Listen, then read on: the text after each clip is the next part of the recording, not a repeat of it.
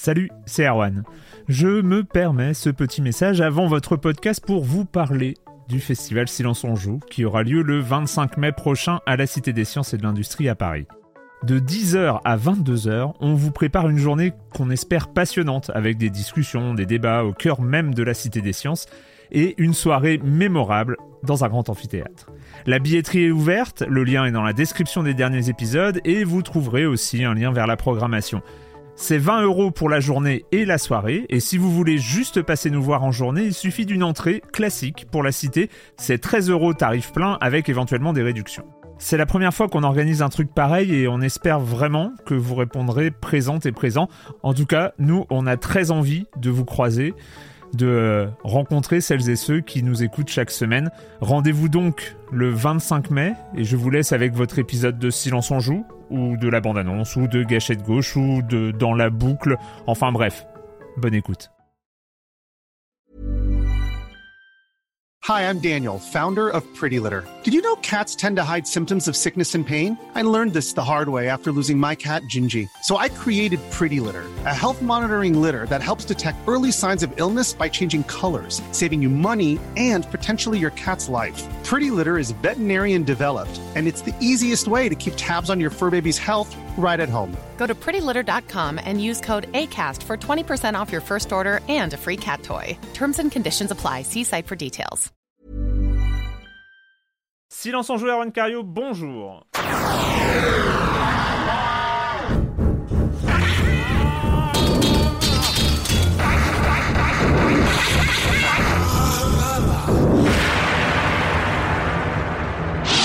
Au programme cette semaine, eh bien, on va faire un spécial qui fait peur. Oui, oui, parce que c'est l'époque, c'est la période où. Euh, non, on va parler plus, pas plus sérieusement d'ailleurs parce qu'on est en silence on joue, mais on va parler d'Amnesia Rebirth de The Dark Pictures. Little Hope de Made of Scare, et puis on finira sur une autre sorte de peur euh, qui existe, qui est bien réelle, avec Disc Room, parce que les disques qui tournent très vite et qui nous éclatent contre les murs, ça fait peur aussi. Hein, Corentin? Ça fait peur? Oui, ça fait peur de. Ça fait peur de Hein perdre face au score d'Erwan. Moi, c'est ça ma plus grande peur, soyons clairs. Lol. Euh, oui, et donc le reste du programme, vous connaissez le comme des comme, la chronique, évidemment la chronique jeu de société de Jérémy Kletskin. Et puis, euh, et puis, et puis, bah, je vais commencer en accueillant, euh, en accueillant beaucoup de monde parce qu'on a décidé de faire une émission avec beaucoup de monde, en accueillant euh, quatre de mes chroniqueurs favoris, Euh, Julie Le Baron, Julie Le Baron, pardon. Salut Julie, comment ça va? Ça va, ça va et toi, Erwan? Les puzzles, ça avance? Les puzzles, ça avance, ça avance pas mal, ouais. Bon. Tout va bien, pas trop déprimé par euh, les annonces, euh, parce que du coup, euh, on repart en podcast mo- mode confinement euh, à Donf, hein, parce Ouais, qu'on enregistre. On Bah, écoute, tant enregistre. qu'il me... tant qu'il me reste des puzzles, ça va. Ouais, ça va. Bon. Euh, Corentin Benoît Gonin, euh, salut Corentin. Salut Erwan. Et toi aussi, ça va? Parce que du coup, tu fais confinement en France après confinement au Japon. c'est, Ouais, euh, ouais, bah, c'était un peu de l'auto-confinement au Japon puisqu'il n'y avait rien d'obligatoire là-bas et puis Ah la oui. situation était quand même, on va dire, moins grave. Mais euh, oui, ça va être euh, ma pro- mon premier confinement, je suis tout excité, c'est génial. C'est faux, bien sûr. On va pas te spoiler, hein, mais bon, t'attends pas des miracles. hein. Tu me spoil pas, hein, tu me spoil. Non, non, non, tu vas découvrir. J'ai hâte de faire ma première attestation. J'ai vraiment hâte, ça va être bien. Ah putain, les attestations, j'avais oublié les attestations. Ah. J'en peux déjà plus. Ça a pas commencé, ça, on, Kafka, enregistre, Kafka sort de ce corps. on, on enregistre jeudi midi, le truc a pas commencé, j'en peux plus. Ah bah là, j'ai acheté- maintenant, oui. J'ai racheté de l'encre. hein. Moi, j'ai racheté de l'encre, je suis prêt. La phobie administrative va, va arriver en masse? Non mais vous savez, vous savez ce qui me fait flipper en fait plus que tout, c'est que je sais que je suis dans une euh, situation ultra euh, privilégiée. Mais j'ai, enfin, par rapport à, dans l'ensemble de la population française, je suis, euh, moi, je peux bosser de la maison. ça va, j'ai du, du matériel, je suis connecté. Enfin vo- voilà, il y a pas. Et pourtant, ça me met dans une, dans- ça, ça me, ça me déprime totalement. Je n'ose, enfin, et du coup, je n'ose imaginer les gens qui sont pas dans cette situation-là. C'est, euh, c'est, c'est horrible. Enfin voilà. Bref, Ouais, bien sûr. mon, euh, Toi, le seul malus que t'as, c'est les gosses. À part ça, euh, t'es bien. Ouais, t'as le malus gosse quand même. bah, C'est pas un ouais, malus, oui et c'est non. hein, les, écoles sont ouvertes. C'est vrai, les écoles sont ouvertes, ouvertes. Et- puis, bah, les enfants à la maison, c'est aussi du contact social, hein, les... les chers amis. C'est quoi, vrai. ça, un con- c'est quoi contact social? C'est Voilà. quoi ce truc-là? C'est non, quand moi, c'est bien. hein. tes gosses, quand tes gosses, que- quand, quand tes gosses lancent euh, avec violence euh, la Switch contre les murs, ça fait du contact. euh. Non, Voilà. non, non. Euh, bref, c'est, c'est- je, je vais essayer de faire que ce soit pas le podcast de la déprime, mais je vous avoue que le moral n'est pas au maximum. Bref, euh, Patrick Helio, je continue quand Ouais. même. Salut Patrick, comment ça va? Salut Erwan Cario, comment vas-tu? Bonjour à tous. euh, C'est Ouais, vous rejoindre cette semaine. Plein de belles choses à parler. Moi, le jeu d'horreur, ça, ça me, ça me fait triper. Puis ça nous, voilà, ça nous permet de nous évader, comme tu dis, dans cette période euh, pas forcément des plus joyeuses. Voilà, Nous évader. J'imagine Vive un le jeu vidéo. On le redit à chaque fois, mais vive le jeu vidéo, surtout en ce moment. C'est vraiment. Mm, Alors d'ailleurs, c'est important, c'est que là, on rentre dans un nouveau confinement, donc il y a toujours le jeu du confinement. Quel va être notre jeu du confinement? Moi, ça va être Deadly Premonition sur le premier, hein, on en avait- Ouais. j'en ai amplement parlé. Quel va être celui du, du nouveau confinement? Moi, je me replonge pas mal dans les jeux Oddworld en ce moment, là, qui ressortent sur Switch. Il y a qui les republie sur, euh, sur Switch. Je suis pas mal replongé dans cet univers, moi, qui m'a que j'avais apprécié à l'époque, il y a donc il y a 20 ans, là je, je vais refaire du coup New Antisti sur euh, Switch. Alors moi j'avais apprécié ces jeux-là pour leur gameplay à l'époque, il y a une vingtaine, 25 ans, euh, il y a 25 ans maintenant. Et c'est drôle, c'est que je les redécouvre vraiment. Là, j'ai refait euh, Munch Odyssey, j'ai refait l'autre, euh, c'est Strangers Wrath, qui était ressorti aussi sur Switch. Et en fait, je, je me rends compte de la fulgurance du propos de ces jeux, de l'univers Oddworld en général, du côté visionnaire. Je trouve ça même euh, euh, assez flippant, euh, la manière dont ce monde euh, euh, annonçait pas mal de choses. Et j'y rejoue de façon différente aujourd'hui. Je trouve que l'univers est d'autant plus pertinent. Et euh, bon, voilà, Lorne Lanning, de toute façon, il est toujours fascinant à, à écouter. D'ailleurs, je, je vous invite à. Il y a une super interview de lui sur YouTube. Lorne Lanning, donc le- un des fondateurs de, de- Ouais. du studio Oddworld. Euh, c'est Ars Technica qui fait des superbes interviews sur YouTube. Il y a une version longue de deux heures et demie et ça s'écoute, mais comme euh, il explique comment est né cet univers, ce monde. C'est passionnant. Et, euh, et je trouve que c'était vraiment visionnaire sur les problématiques liées à l'environnement, sur, euh, sur les animaux, le respect de la nature et sur, euh, sur beaucoup de choses qui font que ces jeux, je les rejoue aujourd'hui, je les redécouvre. Et c'est un univers, je trouve, qui a, vachement gagné en impact en, et en pertinence. On les re- enfin, moi, je les redécouvre complètement aujourd'hui et Non, pas forcément euh, sous un jour forcément euh, très joyeux parce que je trouve qu'ils avaient vu juste sur pas mal de choses. Donc euh, voilà, Et ce, ça va ce héros était incroyable pour l'époque. Hein. C'est, ah c'était incroyable, il y avait du délirant, gameplay un, et puis un, un comme monde ça, et puis une ampleur, ça qu'il y avait une, il y avait une ambition de créer un, un monde Hmm. de jeux comme ça euh, sur plusieurs titres et puis d'ailleurs on a un... moi c'est peut-être un de ces jeux qui me feront passer à la next gen hein, le, Ouais. le, le prochain qui arrive sur notamment PS5 euh, je crois qu'il est exclu PlayStation sur quelques mois Euh, ça va être peut-être un de ces jeux qui me feront passer le, le saut de la next gen pas tout de suite mais quand ça arrivera voilà donc Ouais, euh, le jeu, les, les- les jeux du confinement. Moi, il va falloir que je décroche quand même de, de Hades, qui me fait peur quand même. Et j'avais pas, Ah, on avait fait des parallèles. J'y reviens parce que c'est vrai que vu que c'est mon jeu doudou, hein, comme on appelle ça euh, maintenant euh, ici, mais euh, j'avais pas, j'avais pas vu le parallèle avec Civilisation en fait. One C'est, More Turn. euh, mais le One More Turn et le One. More Room. Et Mm. le problème, c'est One More Run. Les runs, c'est une heure. Et moi, je, Ouais. je te jure, j'ai ça. C'est-à-dire que j'ai. Non, mais je viens de finir, il est une heure du mat. Et puis, oh, c'est quoi l'arme du moment là Euh, C'est. Allez, je lance le truc, mais c'est juste pour voir la première bénédiction des dieux de l'Olympe. Et après, j'arrête. euh, Et puis, je sauvegarde et je reprendrai demain. Et bilan, je me Mécanique de retrouve. free-to-play. C'est exactement ça. C'est mais c'est horrible. Et là, le truc, c'est que je sens que je suis complètement dans une mécanique d'addiction. C'est euh, quelqu'un a et vu c'est pas- tourner sur, sur console du coup sur Switch ou pas? Parce que moi je non, me là, tape je sur version suis, Switch je, suis- je suis sur PC, mais euh, mais voilà. Après, c'est pas une addiction grave. Hein. Je suis pas en train de dire que c'est. euh, mais euh, Ils Mais- en ont pas mais- ton argent, donc c'est déjà ça. Oui, au mais moins. c'est violent. hein. J'arrive euh, pas, ouais. C'est, euh, on- on- c'est les, les, ça me rappelle les, les, les heures les plus sombres de Football Manager, si tu veux. C'est, euh, Ouh là là. Ouais. On ne parle pas Oh, il va Ouais. pas bien, il va pas bien, Erwan. Attention Ouais. là. Ouh là là. Non, mais je voulais vous en parler. Ça qu'on fait un parle. peu thérapie co- collective. C'est, c'est On va faire un point toutes les semaines, Ah, Erwan. moi, c'est Spelunky 2 en fait. C'est Spelunky 2 aussi. Ouais. Il est en train de devenir mon nouveau jeu du confinement et j'ai toujours ce truc de une partie de plus, juste une partie Ah ouais. de plus. Et en fait, ça se transforme en plusieurs heures. Quoi. Je pense très sincèrement que ces jeux, euh, dans quelques années, resteront impactés dans notre vie de joueur Ah bah. avec cette période. Je pense que ça restera Mm. très très euh, marqué. euh, chacun a- a- aura son chemin de joueur, mais je pense qu'on aura tous des, des séquelles de jeux vraiment euh, marqués sur ces périodes. C'est- certain. Eh, j'ai oublié de- parce que je suis encore sur euh, la queue sur les, les- Mince, sur mais les oublié le gamin au supermarché. J'ai- oublié dans la voiture, merde. Il fait chaud Marius Chapuis, salut Marius. Oui, bonjour Comment ça va depuis hier? Non mais parce que Bah ça va super bien, écoute. On s'est bien amusé hier soir. euh. Tous les soirs, c'est une nouvelle surprise. c'est une. Oui, voilà, c'est ça. C'est c'est un- Voilà. c'est une nouvelle. euh, C'est la, la, la une de l'IB d'aujourd'hui qui, euh, qui, euh, qui va très très bien. euh, Le jour sans fin, c'est. c'est Ah oui, oui, C'est ah, le ça. visuel est excellent. Voilà. Je l'ai vu, la, la une, elle est bien.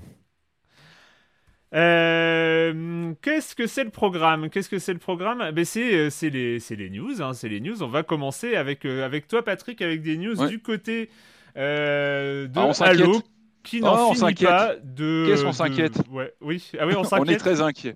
Et on s'inquiète pour euh, Halo Infinite. Qu'est-ce qui se passe avec Halo Infinite? Il a été chambré, il a été moqué lors des présentations de la, de la- de la nouvelle Xbox.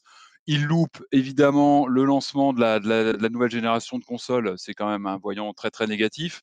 Il était quand même censé être un des titres ambassadeurs de, l'arrivée de la nouvelle console.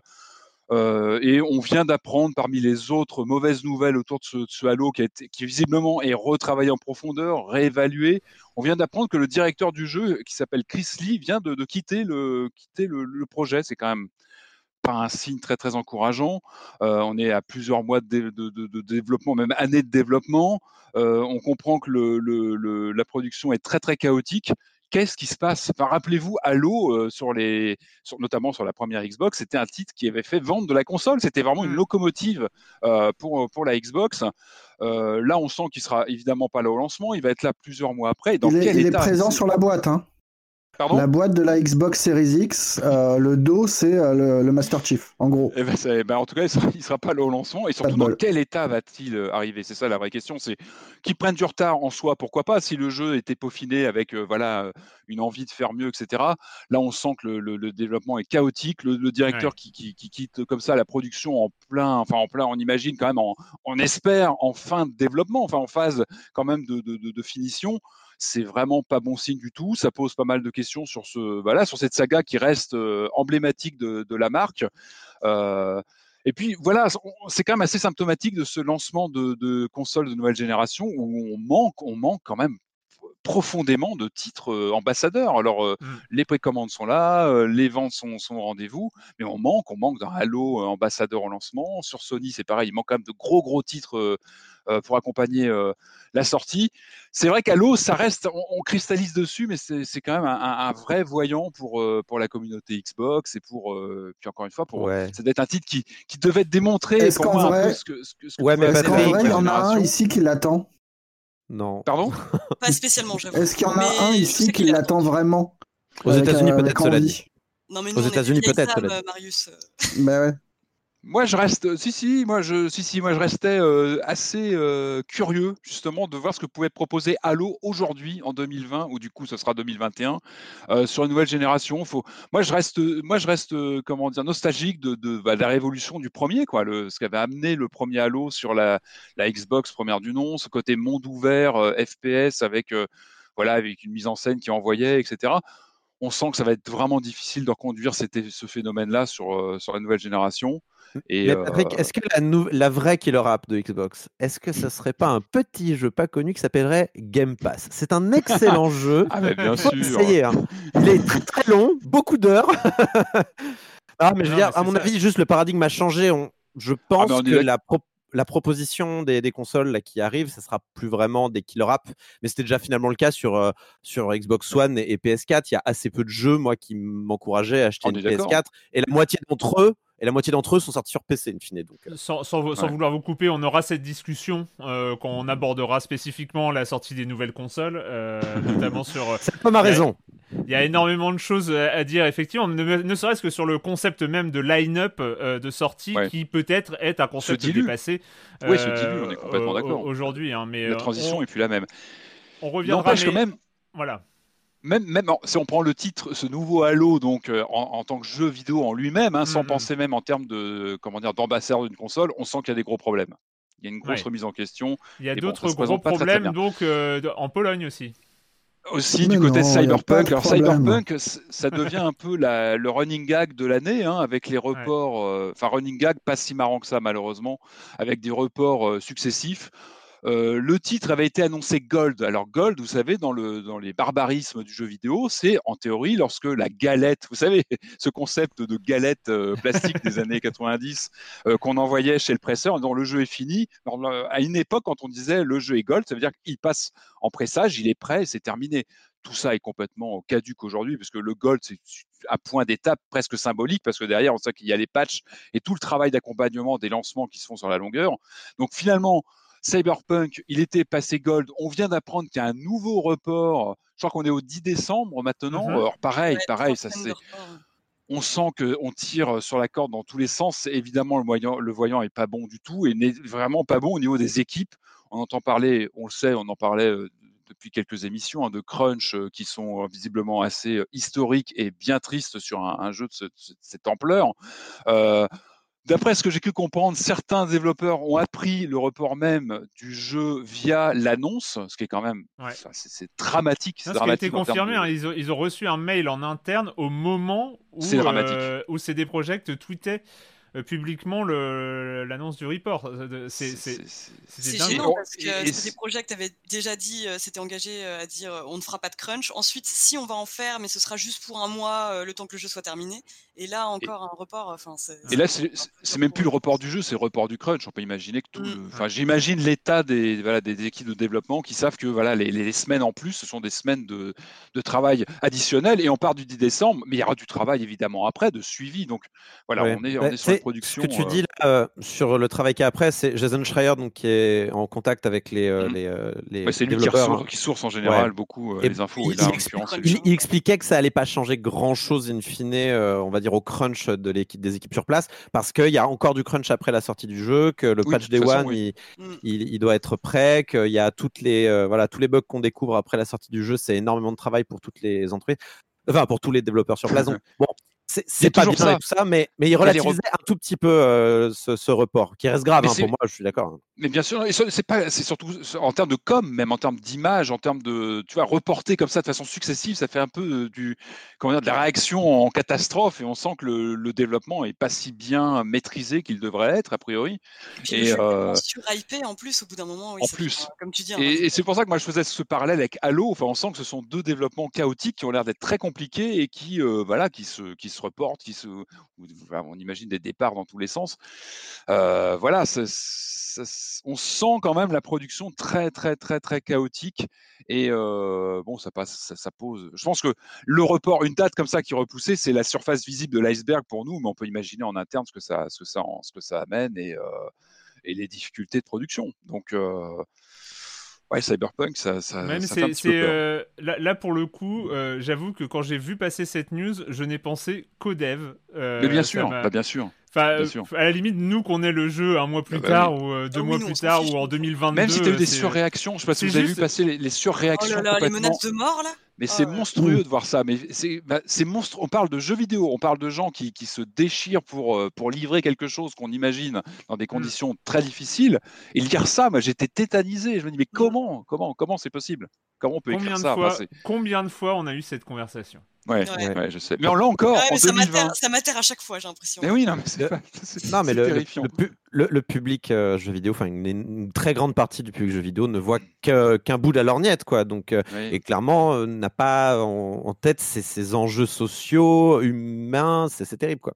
Mais euh, malheureusement, Moi, j'ai envie de dire, euh, Cyberpunk, mais, mais repoussez-le de trois mois, on s'en fout, prenez le temps. Mm. Euh, S'il faut laisser trois mois de plus en laissant plus de temps aux gens, mais ça, je suis très théorique et très naïf, hein, bien sûr. mais, euh, mais laissez-leur le temps de finir euh, proprement ce qu'ils ont envie de finir, Mais- au lieu de, de- voilà, de, de- j'imagine, de rusher comme ça. euh, même Après, il y a d'autres soucis. Il y a les actionnaires qui vont pousser derrière, bien qui vont pas être contents. Il y a...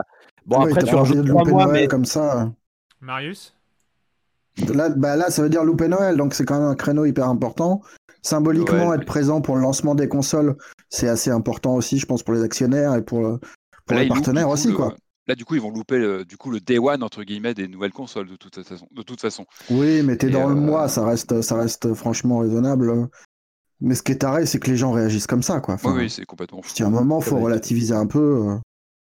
Arrêtez de déconner, quoi. Enfin, la bonne nouvelle, c'est que les mecs disaient qu'ils laisseraient rien passer sur Twitter et qu'ils Ouais. allaient euh, donner suite à toutes les menaces et. euh, Ouais.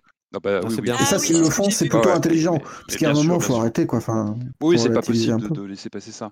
Allez, j'enchaîne avec une news un petit peu plus légère. On finit, sur- on reste sur l'idée du grand frisson. C'est un peu la thématique de cette semaine. Avec Epic Games qui fait très très fort avec ses jeux gratuits. Là, on peut vraiment parler de jeux gratuits, contrairement aux inscriptions euh, euh, d'abonnement mensuel chez les consoliers. Avec les fameux jeux euh, Epic Games offerts euh, de façon hebdomadaire. On a eu des très très gros morceaux là cette semaine, donc c'est peut-être fini si vous nous écoutez. hein. C'était Layer of Fear 2, qui est quand même très récent, je crois, il a peut-être deux ans ce jeu. Euh, Survival Horror Ambiance que je viens de commencer, qui bon, qui, qui, qui- qui- qui est un très bon jeu, hein, donc on en Ouais. parlera peut-être à, à l'occasion. Puis alors là, ils font encore très très fort avec une thématique euh, autour d'Halloween. Euh, je crois que c'est dispo jusqu'au 5 novembre, date à vérifier, mais en tout cas début novembre, avec Blair Witch, un bon jeu de, de survie en vue subjective. Bon, il faut, faut s'accrocher, hein, c'est assez évolué en termes de. Avec un chien. Ouais, ouais, il y a, mécanique de chien dans ce jeu. Ouais, il y a un chien assez- assez intéressant. Et puis Ghostbusters The, The Remaster, Remaster, donc qui été la- la- une version remasterisée du jeu sorti il a quand même quelques années maintenant, qui est une sorte de SOS Phantom 3 euh, officiel avec la participation des acteurs, qui est un petit peu voilà, validé Ah par, euh, par l'équipe des, des, des vrais Ghostbusters de l'époque. Donc euh, voilà, un jeu bon, bah, au, au prix où il est, dans ces circonstances, foncez dessus, parce qu'il est très agréable à jouer. Il révolutionne pas le 0 genre, mais, c'est du vrai fan service, ça fait plaisir, donc allez-y. Donc à pas louper jusqu'au 5 novembre, je crois, chez Epic Game Store. Voilà, ça vaut le détour. Alors, du côté de la réalité virtuelle, nous avons un casque, euh, un casque qui est en train de sortir, là, qui sort euh, ces semaines-ci, euh, qui. Ah, il est sorti, hein. la- Ah, il est sorti, oui. Il est sorti le de- 13 octobre. Ah, le 13 octobre. Ah bah oui, bah ça fait deux semaines. Euh, qui est donc euh, l'Oculus Quest 2. Alors rappelez-vous, euh, on avait parlé de l'Oculu- l'Oculus Quest 1. Euh, Clément Apap était venu nous en parler, je crois, à l'époque. Et Oh là là. Et oui, et oui. Euh, qui était un. En alors, pour- 2007. Ah non. non, non, mais pour, pour l'avoir essayé, pour l'avoir essayé, l'Oculus Quest était super agréable, c'est-à-dire que c'était un casque euh, vraiment super intéressant, de fait euh, qu'il n'était pas à brancher, euh, il n'y avait pas à le brancher à un PC, il était to- totalement embarqué, en autonome, fait. Tout Tu sais que c'est drôle, euh, Erwan, que tu nous parles de ça, parce que moi, c'est que les premiers contacts que j'ai eu avec la réalité virtuelle, c'est Clément, Clément qui venait nous, nous parler de la réalité virtuelle Bien avant sûr, même que je l'essaie vraiment. Et je me rappelle qu'il nous envoyait du rêve parce que lui il nous parlait de ses, ses expériences avec son casque, etc. Et je me disais, mais ça a l'air complètement dingue. C'est vrai que. Mais oui, c'était ça. Mm. Enfin voilà, bon, c'est une période, c'est voilà, une période, Bref, personnel, euh, donc, mais vrai que euh, j'ai. Depuis, euh, depuis euh, pour vous euh, resituer ceux qui n'ont pas suivi, mais Oculus a été racheté par Facebook pour 2 milliards de dollars. Euh, donc c'est là où ils ont développé euh, le Rift 2, ils ont développé l'Oculus Quest, ils ont développé plein d'autres choses. Et là sort l'Oculus Quest 2 à un prix défiant toute concurrence. C'est vrai qu'il est pas cher pour le coup, je crois qu'il est aux alentours de 300 dollars ou quelque chose Ouais, dans le genre. Cher. Euh, pour euh, vraiment euh, pour vraiment quelque chose à peu près à la pointe si ce n'est pas, pas terrible au niveau des écrans mais enfin des, des écrans il y, a, des choses à faire mais bon, bref sauf qu'on apprend enfin on apprend là je vais te laisser la parole Corentin parce que qu'est-ce qu'on apprend avec cet Ocu- Oculus Quest 2 parce que je crois que le seul truc que j'avais lu c'était quelqu'un qui disait ce serait pas mal que euh, votre compte Facebook soit propre au moment où, euh, au moment où vous achetez ou vous activez l'Oculus Quest 2. J'avais pas très bien compris, j'attends que tu m'expliques. En fait, donc l'Oculus Quest 2, je crois, a été annoncé cet été, ou en tout cas des précisions sur l'Oculus Quest 2 ont été apportées euh, l'été dernier euh, quant, à, euh, quant aux modalités de son fonctionnement. En fait, donc on sait que Oculus a été racheté par Facebook pour 2 milliards, je crois, de dollars. Mm, mm. Euh, et, et donc, on, on se doutait hein, que, que- que Facebook allait de plus en plus s'immiscer dans le fonctionnement et de l'entreprise et de la manière dont on allait se servir des casques. Et donc, cet été, on a appris, et ça avait déjà fait un petit peu de bruit, qu'il allait falloir, on, on devait en fait utiliser un compte Facebook pour pouvoir se servir de l'Oculus Ouais. Quest 2. Et déjà, rien que ça, c'était une pilule assez difficile à avaler, surtout pour ceux qui, s'il y en a encore, euh, qui, qui croient au rêve Oculus, on avait baqué à l'époque euh, le, le- le projet euh, Oculus Rift, qui ont baqué quand même un projet qui était plutôt libre, plutôt, euh, voilà, pas, pas en tout cas en- en- enchevêtré dans, dans, dans, dans le grande corporation de la Silicon Valley. Alors, Et donc, que qui- Facebook, avait, Facebook avait promis que ça n'arriverait jamais. Alors ça, je savais pas, mais du coup, tu me l'apprends. euh, donc c'est Ouais, d'autant plus scandaleux. Donc il, fallait, il faut utiliser un compte Facebook sur son casque, sinon le casque ne fonctionne pas. C'est terrible. C'est-à-dire que certains Ah, ont dit, le- euh, certains ont dit. Alors, euh, du coup, il y en a qui ont, qui ont acheté le casque et qui ont, et qui ont tenté. Bah, c'est un DRM, un super DRM, mais euh, on va, on va parler des, des problématiques après. Mais donc certains ont acheté le casque, euh, ont créé parfois des comptes Facebook parce que Oui, certains n'en avaient pas. On crée des comptes Facebook pour les, euh, les, euh, les- le mettre sur leur euh, compte, enfin sur leur casque. Et en fait, le, le compte Facebook a été banni parce que trop vite, Ah pas assez actif. Ah, tu peux et pas donc- faire un compte spécial pour ça. bah, Il y, y en a qui ont essayé. qui- Alors, c'est c'est quelques cas, mais ça, ça, il y, a- il y a quelques cas de gens ouais, qui, qui se sont retrouvés avec un casque inutilisable parce que leur compte Facebook nouvellement créé, ou alors ils avaient fait un compte Facebook comme ça à la va-vite pour ne. Bah, surtout que Facebook, prouver que c'est ton vrai nom, je crois que c'est compliqué. Voilà. Ah c'est-à-dire que Facebook va vérifier tes papiers d'identité, va vérifier vraiment euh, si c'est bien toi, parce qu'ils ont cette espèce de lubie de vraiment lier un compte à une personne. Mais ça, c'est philosophique chez Facebook. C'est un. Voilà, c'est problématique. Et il y a d'autres gens aussi qui ont, euh, comme ça, euh, à la va-vite, en fait, euh, mis le compte de quelqu'un d'autre. Je sais pas, de, de Oui, ta oui, tu sœur, de, empruntes de- un- ouais. voilà, t'empruntes un compte Facebook juste pour pouvoir utiliser ton casque et qui Ouais. se rendent compte après coup qu'il est impossible de délier le, le, le compte Facebook du casque. Oh, Donc, ouh, c'est- c'est ouf, matériel. ça. Du matériel. C'est- c'est- ah, C'est matériel, sur du matériel, c'est insupportable. Et, et- et Donc, sur euh, le- tout, oui. et tout ce qui est pardon achat d'appli, euh, si tu achètes du contenu, du coup. Ah bah c'est attends, on y arrive. à- Ah, On y arrive. Pour tous les Ah, utilisateurs, sens bien, là. pour tous les utilisateurs donc du, euh, des anciens casques, il fallait un compte Oculus, ce qui est logique, c'est un peu Mhm. comme un compte Ouais. Steam finalement pour les jeux en VR, pas de Mhm. problème. Euh, sauf que donc euh, pour ce pour l'Oculus Rift 2, on vous demande donc de lier, de merge euh, les, euh, de fusionner en fait le- votre compte Quest. Facebook, euh, pardon du Quest, euh, votre compte Facebook avec votre compte Oculus. Ah donc tu peux. Ah oui, donc tu te retrouves vraiment avec un. Donc tu es lié avec un super compte qui va gérer ta vie sociale, euh, le fait que je sais pas des grandes démocraties ou des grandes puissances étrangères vont manipuler euh, tes votes euh, machin avec ta, ta liste de jeux que tu as envie de jouer tranquillement dans ton coin, c'est terrible quand même ça. Alors et du, du coup la semaine dernière Certains se sont dit tiens et si j'allais essayer alors pas en allant jusqu'au bout mais d'aller supprimer mon compte Facebook juste pour voir ce qui se passe au niveau de mon, de mon de casque tes contenus. Eh ben, euh, ça manque pas. euh, ça ça supprime les, les achats. Tous les achats sont supprimés. euh, toutes les sauvegardes sont supprimées. euh, ça a été confirmé par plusieurs observateurs de ce genre de, de, de deal-là. Euh, c'est terrible. C'est- Ah ouais, le DRM le plus punitif. de- C'est terrible. Alors, Facebook a, a répondu à la presse, qui, qui trouve ça aussi scandaleux. Une bonne partie trouve ça scandaleux, évidemment.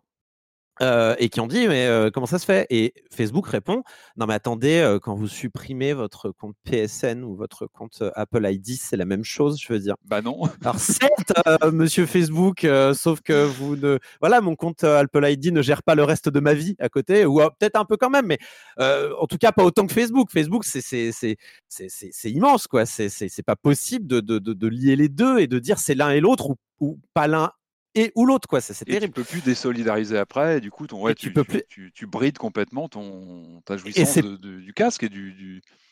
Ah, Et, c'est et- c'est pas fini parce que euh, Facebook avait annoncé aussi que d'ici l'été 2022, la fusion de, des comptes Oculus et Facebook deviendrait obligatoire, y compris pour les, les casques précédents. Voilà. Voilà où on va avec Bonne Oculus. aujourd'hui. Non, non, mais c'est- après, après, euh, enfin, sans, euh, je, je ne défends, je trouve que c'est immonde, enfin, c'est pas à faire et c'est pas, c'est- pas bien. Après, il y a un moment où on se rend compte que les milliards dépensés par Facebook, c'est pas des milliards jetés à la fenêtre. C'est euh, là pour l'instant, enfin, on voit ce qui se passe avec Oculus, on va voir ce qui va se passer avec WhatsApp. Ça va être autre chose. Euh, je sais pas si vous vous rendez compte, mais WhatsApp, quand on utilise WhatsApp, tout le monde utilise WhatsApp. Personne n'a l'impression d'utiliser un service de Facebook pour l'instant. pour l'instant. Mm. Mais c'est pareil pour. Instagram. Pour Instagram, c'est pareil. De toute façon, tous les, tous, tous les, toutes les, les- ouais, c'est des investissements. Donc, in fine, ça va être pour euh, créer Bien le, sûr. le- un, un WeChat occidental, soyons clairs. Ouais, oui. Et donc, donc, euh, et- et donc, euh, voilà. c'est pas, c'est pas des dépenses en l'air. Donc, euh, il y a un moment où euh, bah, il faudra quitter Facebook.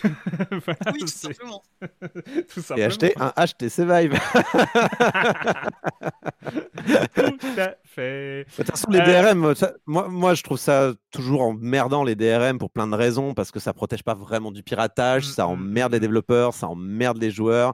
Et là, on est vraiment sur une des pires formes de, de- de- de DRM qui existent. C'est vraiment lié ton, ton hardware. Euh, Nintendo le faisait déjà, ils en sont revenus maintenant un petit peu de, ça. Euh, c'est le pire, parce que quand, quand en plus tu as, tu, c'est vraiment un supplice de tantale. T'as là, t'as ton, t'as ton, euh, t'as ton matériel qui est utilisable. Mais pour comment t'as pas envie de le pirater après ça? D'ailleurs, tu m'as dit apparemment, euh, Patrick, qu'il y a des gens qui ont piraté. J'avais cru lire que des gens, et c'est bah, un challenge du coup, hein, ça, Bah ça, ouais, ça- ouais. ça excite le- l'envie de. Par contre, je, si, je me dis, si tu revends ton casque, tu le, tu, tu le revends. euh, Mais oui, tu peux coup, pas il- le vendre du coup. Tu peux pas. Si, il peut être euh, remis en sortie usine, non? Il peut quand même être rebooté sortie usine pour que quelqu'un mette son propre euh, compte Facebook après dessus, j'imagine, J'ai pas l'info, j'ai pas l'info, mais j'imagine quand même. Alors, si on peut pas faire ça, si on peut pas faire Ah bah ça, alors là, alors là, là, là, sommaires. Là, là.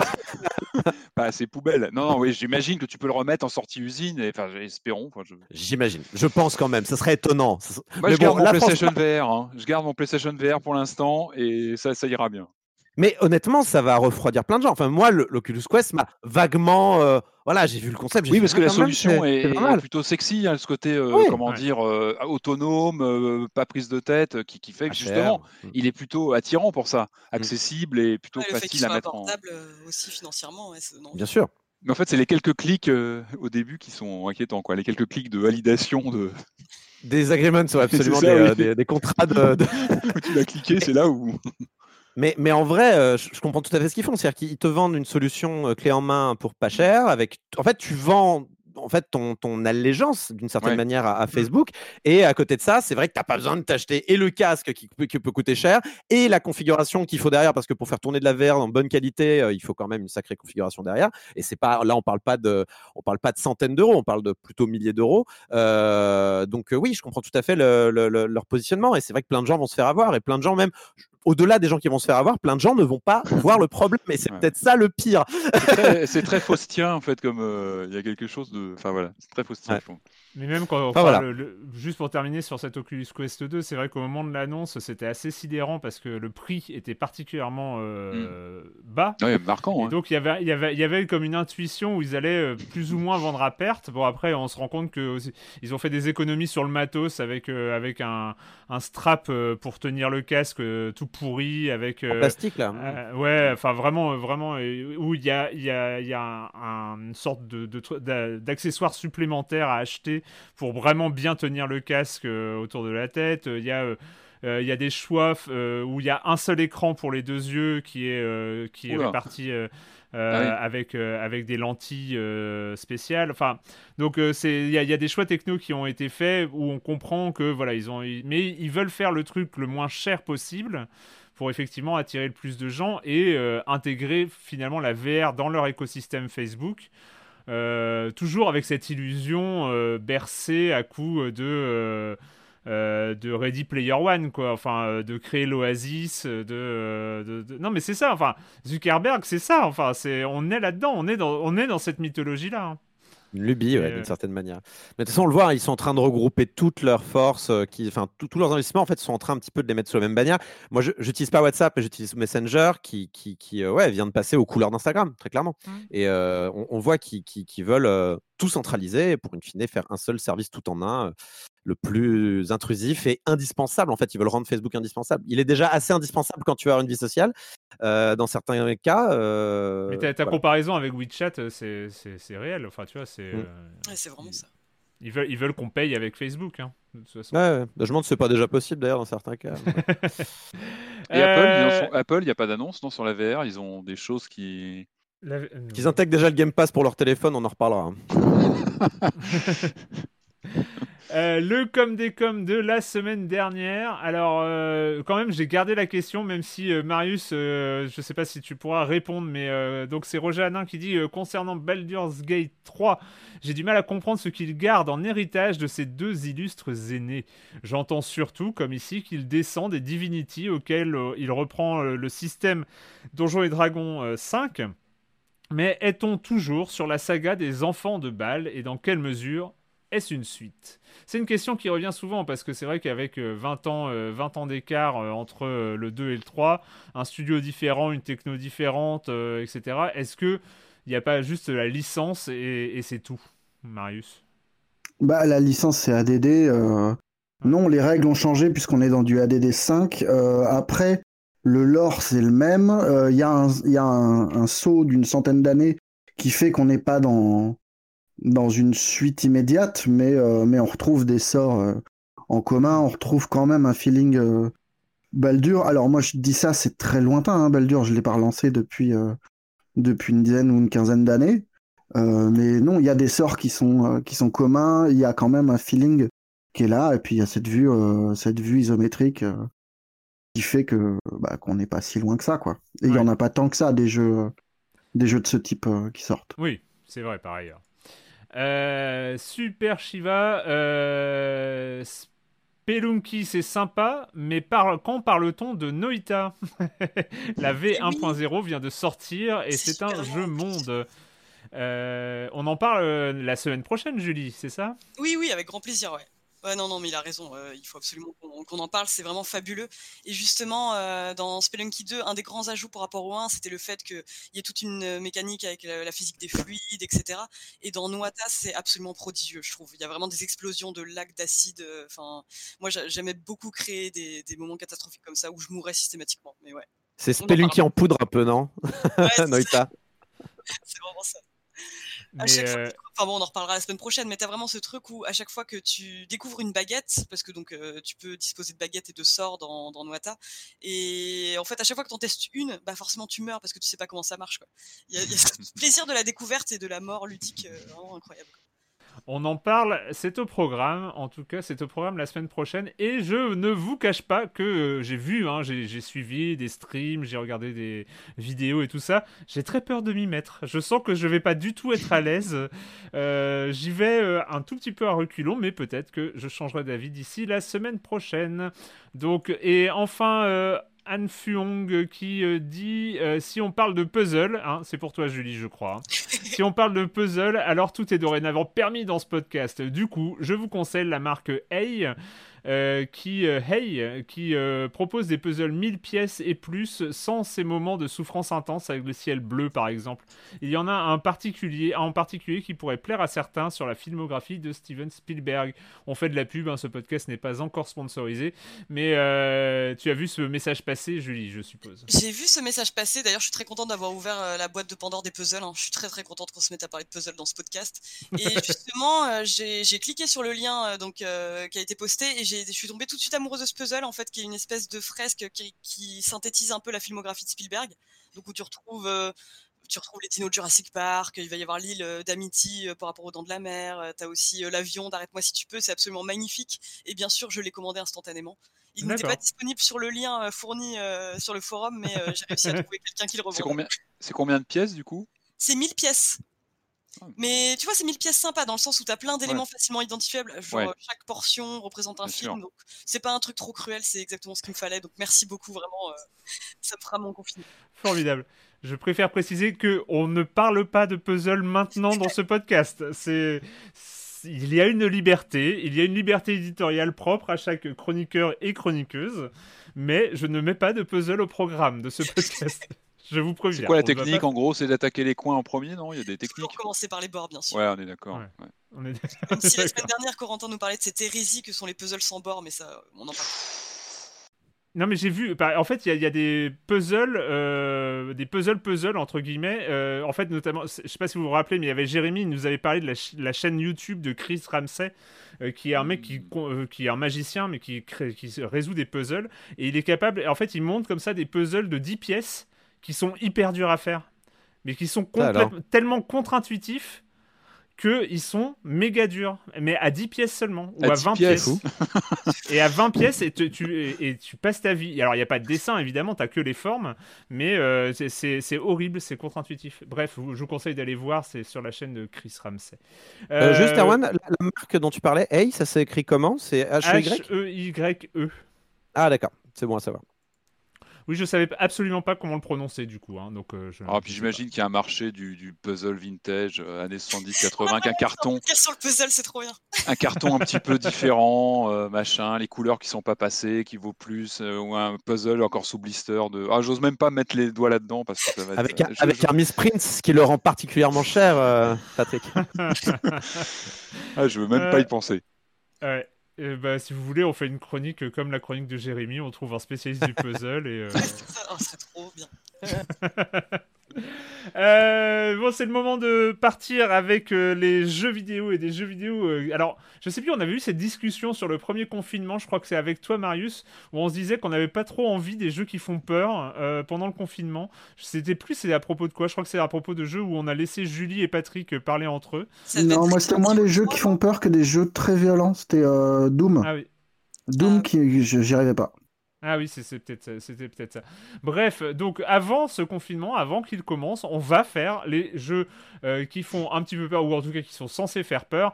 Euh, le premier d'entre eux dont on va parler, c'est euh, un jeu de Frictional Games qui bah, qu'on connaît bien, dont on n'avait pas de nouvelles depuis 2015 et leur excellent jeu Soma. Et ils reviennent avec un nouvel épisode d'une licence qu'ils ont déjà exploitée avec Amnesia Rebirth. There is a moment when you realize what the pain has made of you. It has stolen your memories. Selim, are you there? Anyone? Hello? It's Tazzy! Don't go near it. You stupid, selfish little girl. We'll all die. Amnesia Rebirth, euh, je me souviens d'un premier Amnesia qui, euh, j'avais pas fini, mais je crois que j'avais un peu flippé. Ça avait été un peu, euh, un peu, un, peu malaisant. J'étais, j'étais pas serein. Mais j'ai peut-être, après c'est vieux, hein, c'est peut-être des souvenirs comme ça qui restent. Ce Amnesia Rebirth, Corentin, qu'est-ce que tu en as pensé? Qu'est-ce que ça raconte déjà? Euh, alors moi, Amnesia, j'aime bien, déjà, faut savoir, la licence de manière générale. Mais en fait, au-delà de ça, Frictional, j'aime bien. Hmm. Et c'est vrai que Frictional, je l'avais un peu découvert par hasard en achetant un bundle il y a longtemps. euh, et j'avais chopé tous les Penumbra comme ça, euh, donc les trois Penumbra, qui, qui sont hein, très clairement, le, le- on va dire, le, les, les jeux originels de, de la série, en fait, de toute la saga. Parce qu'en vrai, si on regarde d'un point de vue du gameplay et de, de l'ambiance et du, du mécanique, de Penumbra jusqu'à Amnesia euh, Rebirth, c'est un peu un continuum, c'est un peu la même Mm. chose, tu vois, ça reste un peu la même chose. Donc moi j'aime beaucoup. Euh, et pour ce qui est d'Amnesia en particulier, il y a trois jeux. Donc il y a The Dark Descent qui a été le jeu qui les a vraiment euh, propulsés euh, euh, en haut, on va dire, de, de cette célébrité du jeu d'horreur. Euh, il y a eu A Machine for Pigs qui est pas un jeu frictional pour le coup, qui est un jeu The Chinese Room, qui est un développeur anglais si je ne m'abuse, et qui était un peu moins bien, soyons clairs, un peu moins réussi, un peu moins inspiré, euh, qui jouait sur une autre ambiance, euh, plus victorienne, industrielle, mais qui était pas. L'ambiance était bien, mais c'était à peu près tout, quoi. Et donc là, Rebirth, euh, qui est euh, qui est en fait euh, le, le- la récupération du bébé, et là je fais plein de jeux de mots et plein d'allusions au jeu, mais la récupération du bébé euh, par euh, Frictional Games pour en fait qui, qui- une, une suite clairement à The Dark Descent, euh, et, et donc un jeu qui va euh, qui va un petit peu plus euh, dans les dans, dans le gameplay à la à la Frictional quoi. Donc euh, on incarne Anastasie Trianon dans ce jeu, Rebirth, euh, qui est française, comme son nom l'indique un peu quand même, euh, et qui est prise dans l'accident de son avion euh, qui en fait euh, se- se- s'écrase euh, dans le désert algérien. On est en 1937, 1937. Ouais, voilà, c'est- donc juste avant la Seconde Guerre. Euh, 39 45 On oui, peut- ça. On peut, on peut noter le crash d'avion parce que c'est quasiment un genre à part entière, hein, le crash d'avion simulé en vue subjective. Et je trouve qu'il il se positionne bien. hein, il est pas mal. On en va. a, on a ça eu d'autres et Bioshock. il est euh, pas mal. hein. Dans le Ouais, baromètre des flips de crash d'avion, je trouve qu'il est, il est bien. Puis en plus, on a le copain de l'héroïne qui lui parle. Euh, je trouve que c'est bien amené. critique. Voilà, c'était une parenthèse. euh, je On va faire une licence critique des meilleurs jeux qui commencent par un crash d'avion avec. Il y a euh, The Forest aussi, The Forest. Stranded il y avait- Deep, euh, The Forest. Bioshock. Euh, ça, euh, Pour moi, le- la référence. c'est bien amené, monde- mais tu, tu doutes pas une seule seconde. euh, Tu dis que c'est bien amené, mais il n'y a aucun moment où tu es surpris par ce qui arrive, quoi. Non, mais c'est bien. Oui. fait. t'es dans l'avion, tu la- sais qu'il va se passer ça. et- Ah oui, bien sûr. Bien sûr. tu mets un Mais personnage c'est dans un avion, forcément l'avion va se cracher. C'est une loi voilà, euh, c'est du jeu vidéo. normal. D'ailleurs, ce serait bien qu'un jour un grand développeur fasse un jeu où tu es dans l'avion et t'atterris, t'arrives à l'aéroport tranquille, il Ouais, se passe ça. rien. T'es tranquille, tu regardes des films, tu euh, prends- tu manges, Et là, tu- l'avion. Puis t'attends, t'attends pendant deux heures, deux heures et demie de vol. T'attends, bon bah qu'est-ce qui se passe? T'as la, Tu le choisis ta boisson. passe, machin, le, le, le, Non, je le vais prendre repas le qui arrive, bon, et puis bah puis, ça serait énorme. Et là, je- tu je prends le taxi et le taxi a un accident incroyable. Ce serait on formidable. concept, on concept. Euh, donc bref, Bref, euh, ouais. accident d'avion classique, on se réveille, on est dans le désert, euh, on cherche nos compagnons qui ont disparu, dont notre euh, notre époux, je crois qu'on est marié, hein, qui j'ai oublié son nom malheureusement, mais Salim. Euh, Salim, merci beaucoup, euh, qui euh, qui euh, avec qui on est clairement dans une relation, euh, on est marié, hein, je crois bien, Euh, et donc on part à la recherche de nos amis, et très vite euh, donc on va rentrer dans une caverne, et là commencer à entendre des bruits bizarres, il y a la l'obscurité et des bruits bizarres encore et agro agro le monstre il est là non mais voilà c'est c'est c'est du frictional donc évidemment on va évoluer dans un chemin en ligne droite à la première personne euh, et euh, des phénomènes surnaturels vont arriver on va devoir survivre à des monstres qui sont évidemment invincibles on n'a aucun moyen de, de lutter contre ces monstres là donc on va devoir se cacher on va devoir aussi euh, gérer et sa santé et sa santé mentale d'une certaine manière C'était un peu la signature de- d'Amnesia. Le... Peut-être. Penumbra, j'ai pas joué à Penumbra, mais euh, c'était. Pen- non, Pen- je crois. Non, non, il n'y avait pas ça dans Penumbra. Il n'y avait pas du tout de Mm. notion de santé mentale. Il me semble pas.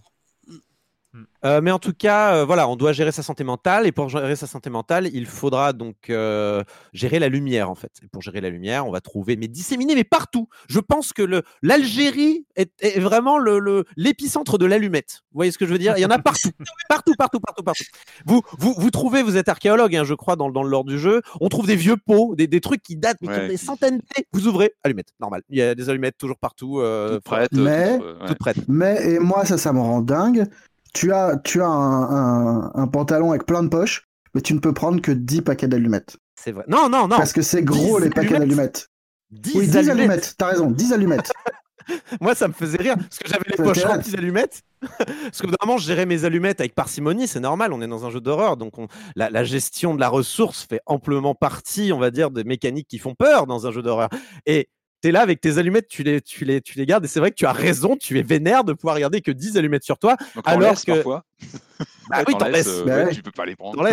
Donc, euh, ce qui se passe en fait, c'est que les allumettes servent à, à allumer des sources de lumière, et ces sources de lumière en fait vous euh, rassurent d'une certaine manière et vous euh, vous calment et vous permettent de pas devenir fou, voilà, tout simplement, et de de de de, de- enfin, la- la- je, je sais pas si on peut perdre à devenir trop fou.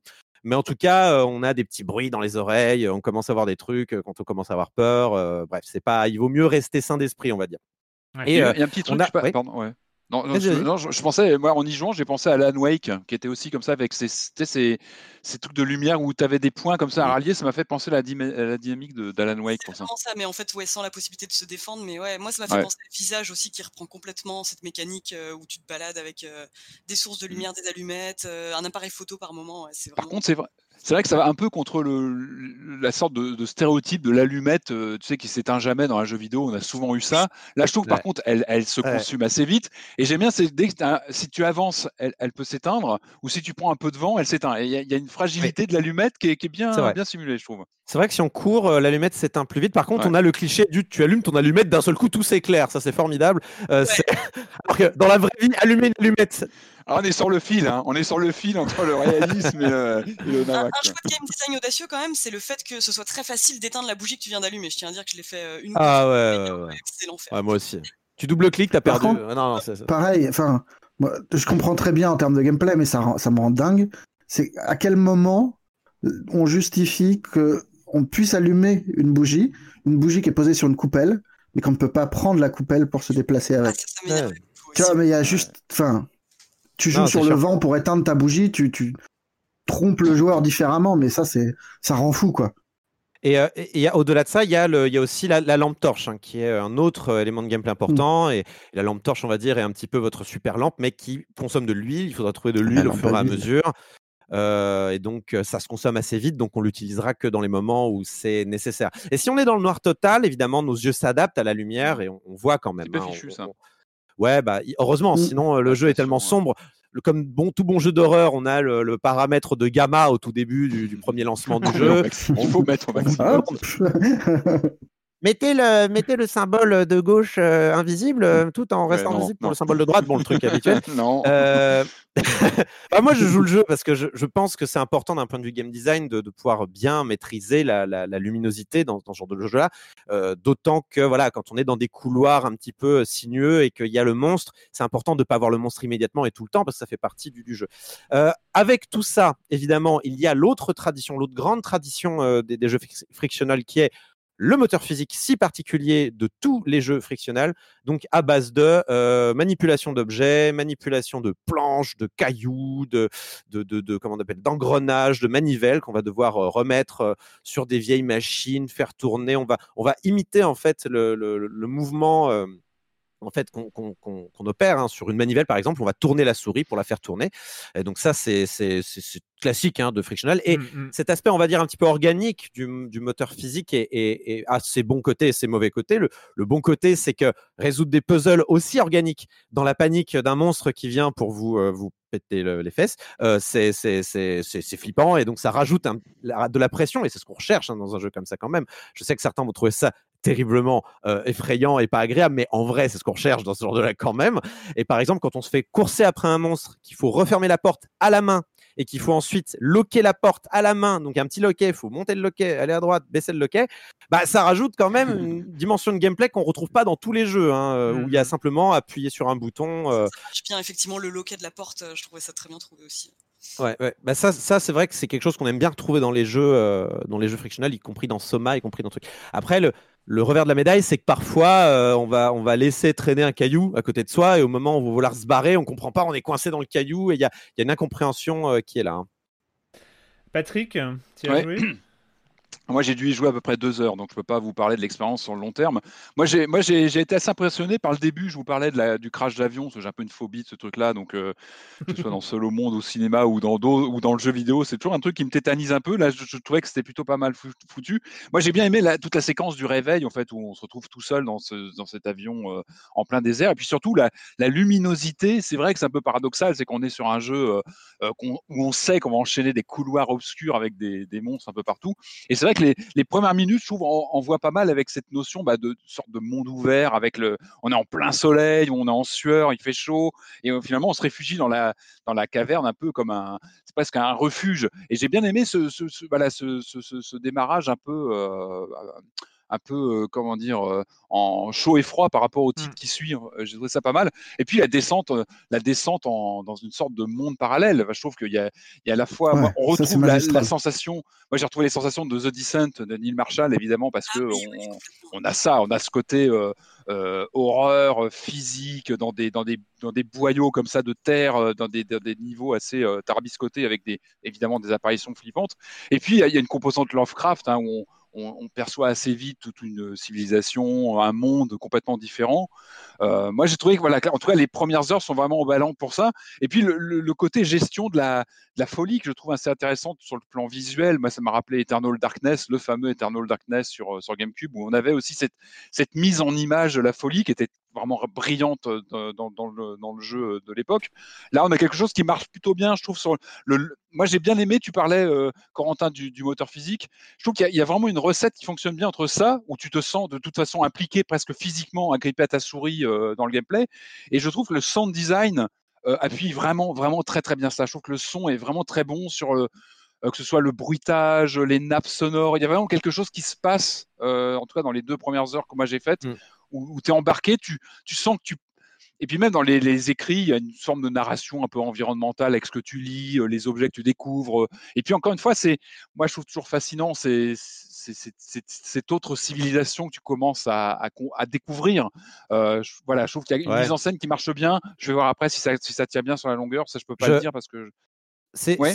tu, tu parles de la civilisation, je trouve que c'est peut-être le point faible de cette amnésia-là, Ouais. justement, c'est que dans les autres, dans Amnésia ou dans Soma, finalement, on, on- on te fait découvrir petit à petit l'ampleur de l'horreur, Ouais. alors que dans cette amnésia-là, ça te tombe un peu sur le coin du nez, un peu Ouais. vite.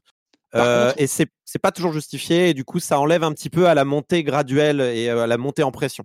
Tu vois ce que tu veux dire? Par contre, au niveau plastique, il y a vraiment quelque chose. Enfin, moi, j'avais pris des captures hier. C'est vrai quand tu es dans le noir avec ton, ton, ton- ta pauvre allumette, et puis des visions, des visions. euh, vraiment, c'est pour ça que je pense à Lovecraft, hein, des visions de d'endroits euh, que tu peux pas imaginer en fait. Moi, quand tu trouves des, des- comment dire des, des statues gigantesques, il y a vraiment quelque chose de Lovecraftien là-dedans, et ça Ouais, fascinant. ouais, moi, Pour je- ça, bah, je trouve qu'il y a une fascination. C'est un peu la tarte à la crème du, du jeu d'horreur et, et qu'on sort dans, dans tous les cas, mais là, je, je suis complètement d'accord avec Patrick. Moi, c'est vraiment pas mon genre de jeu.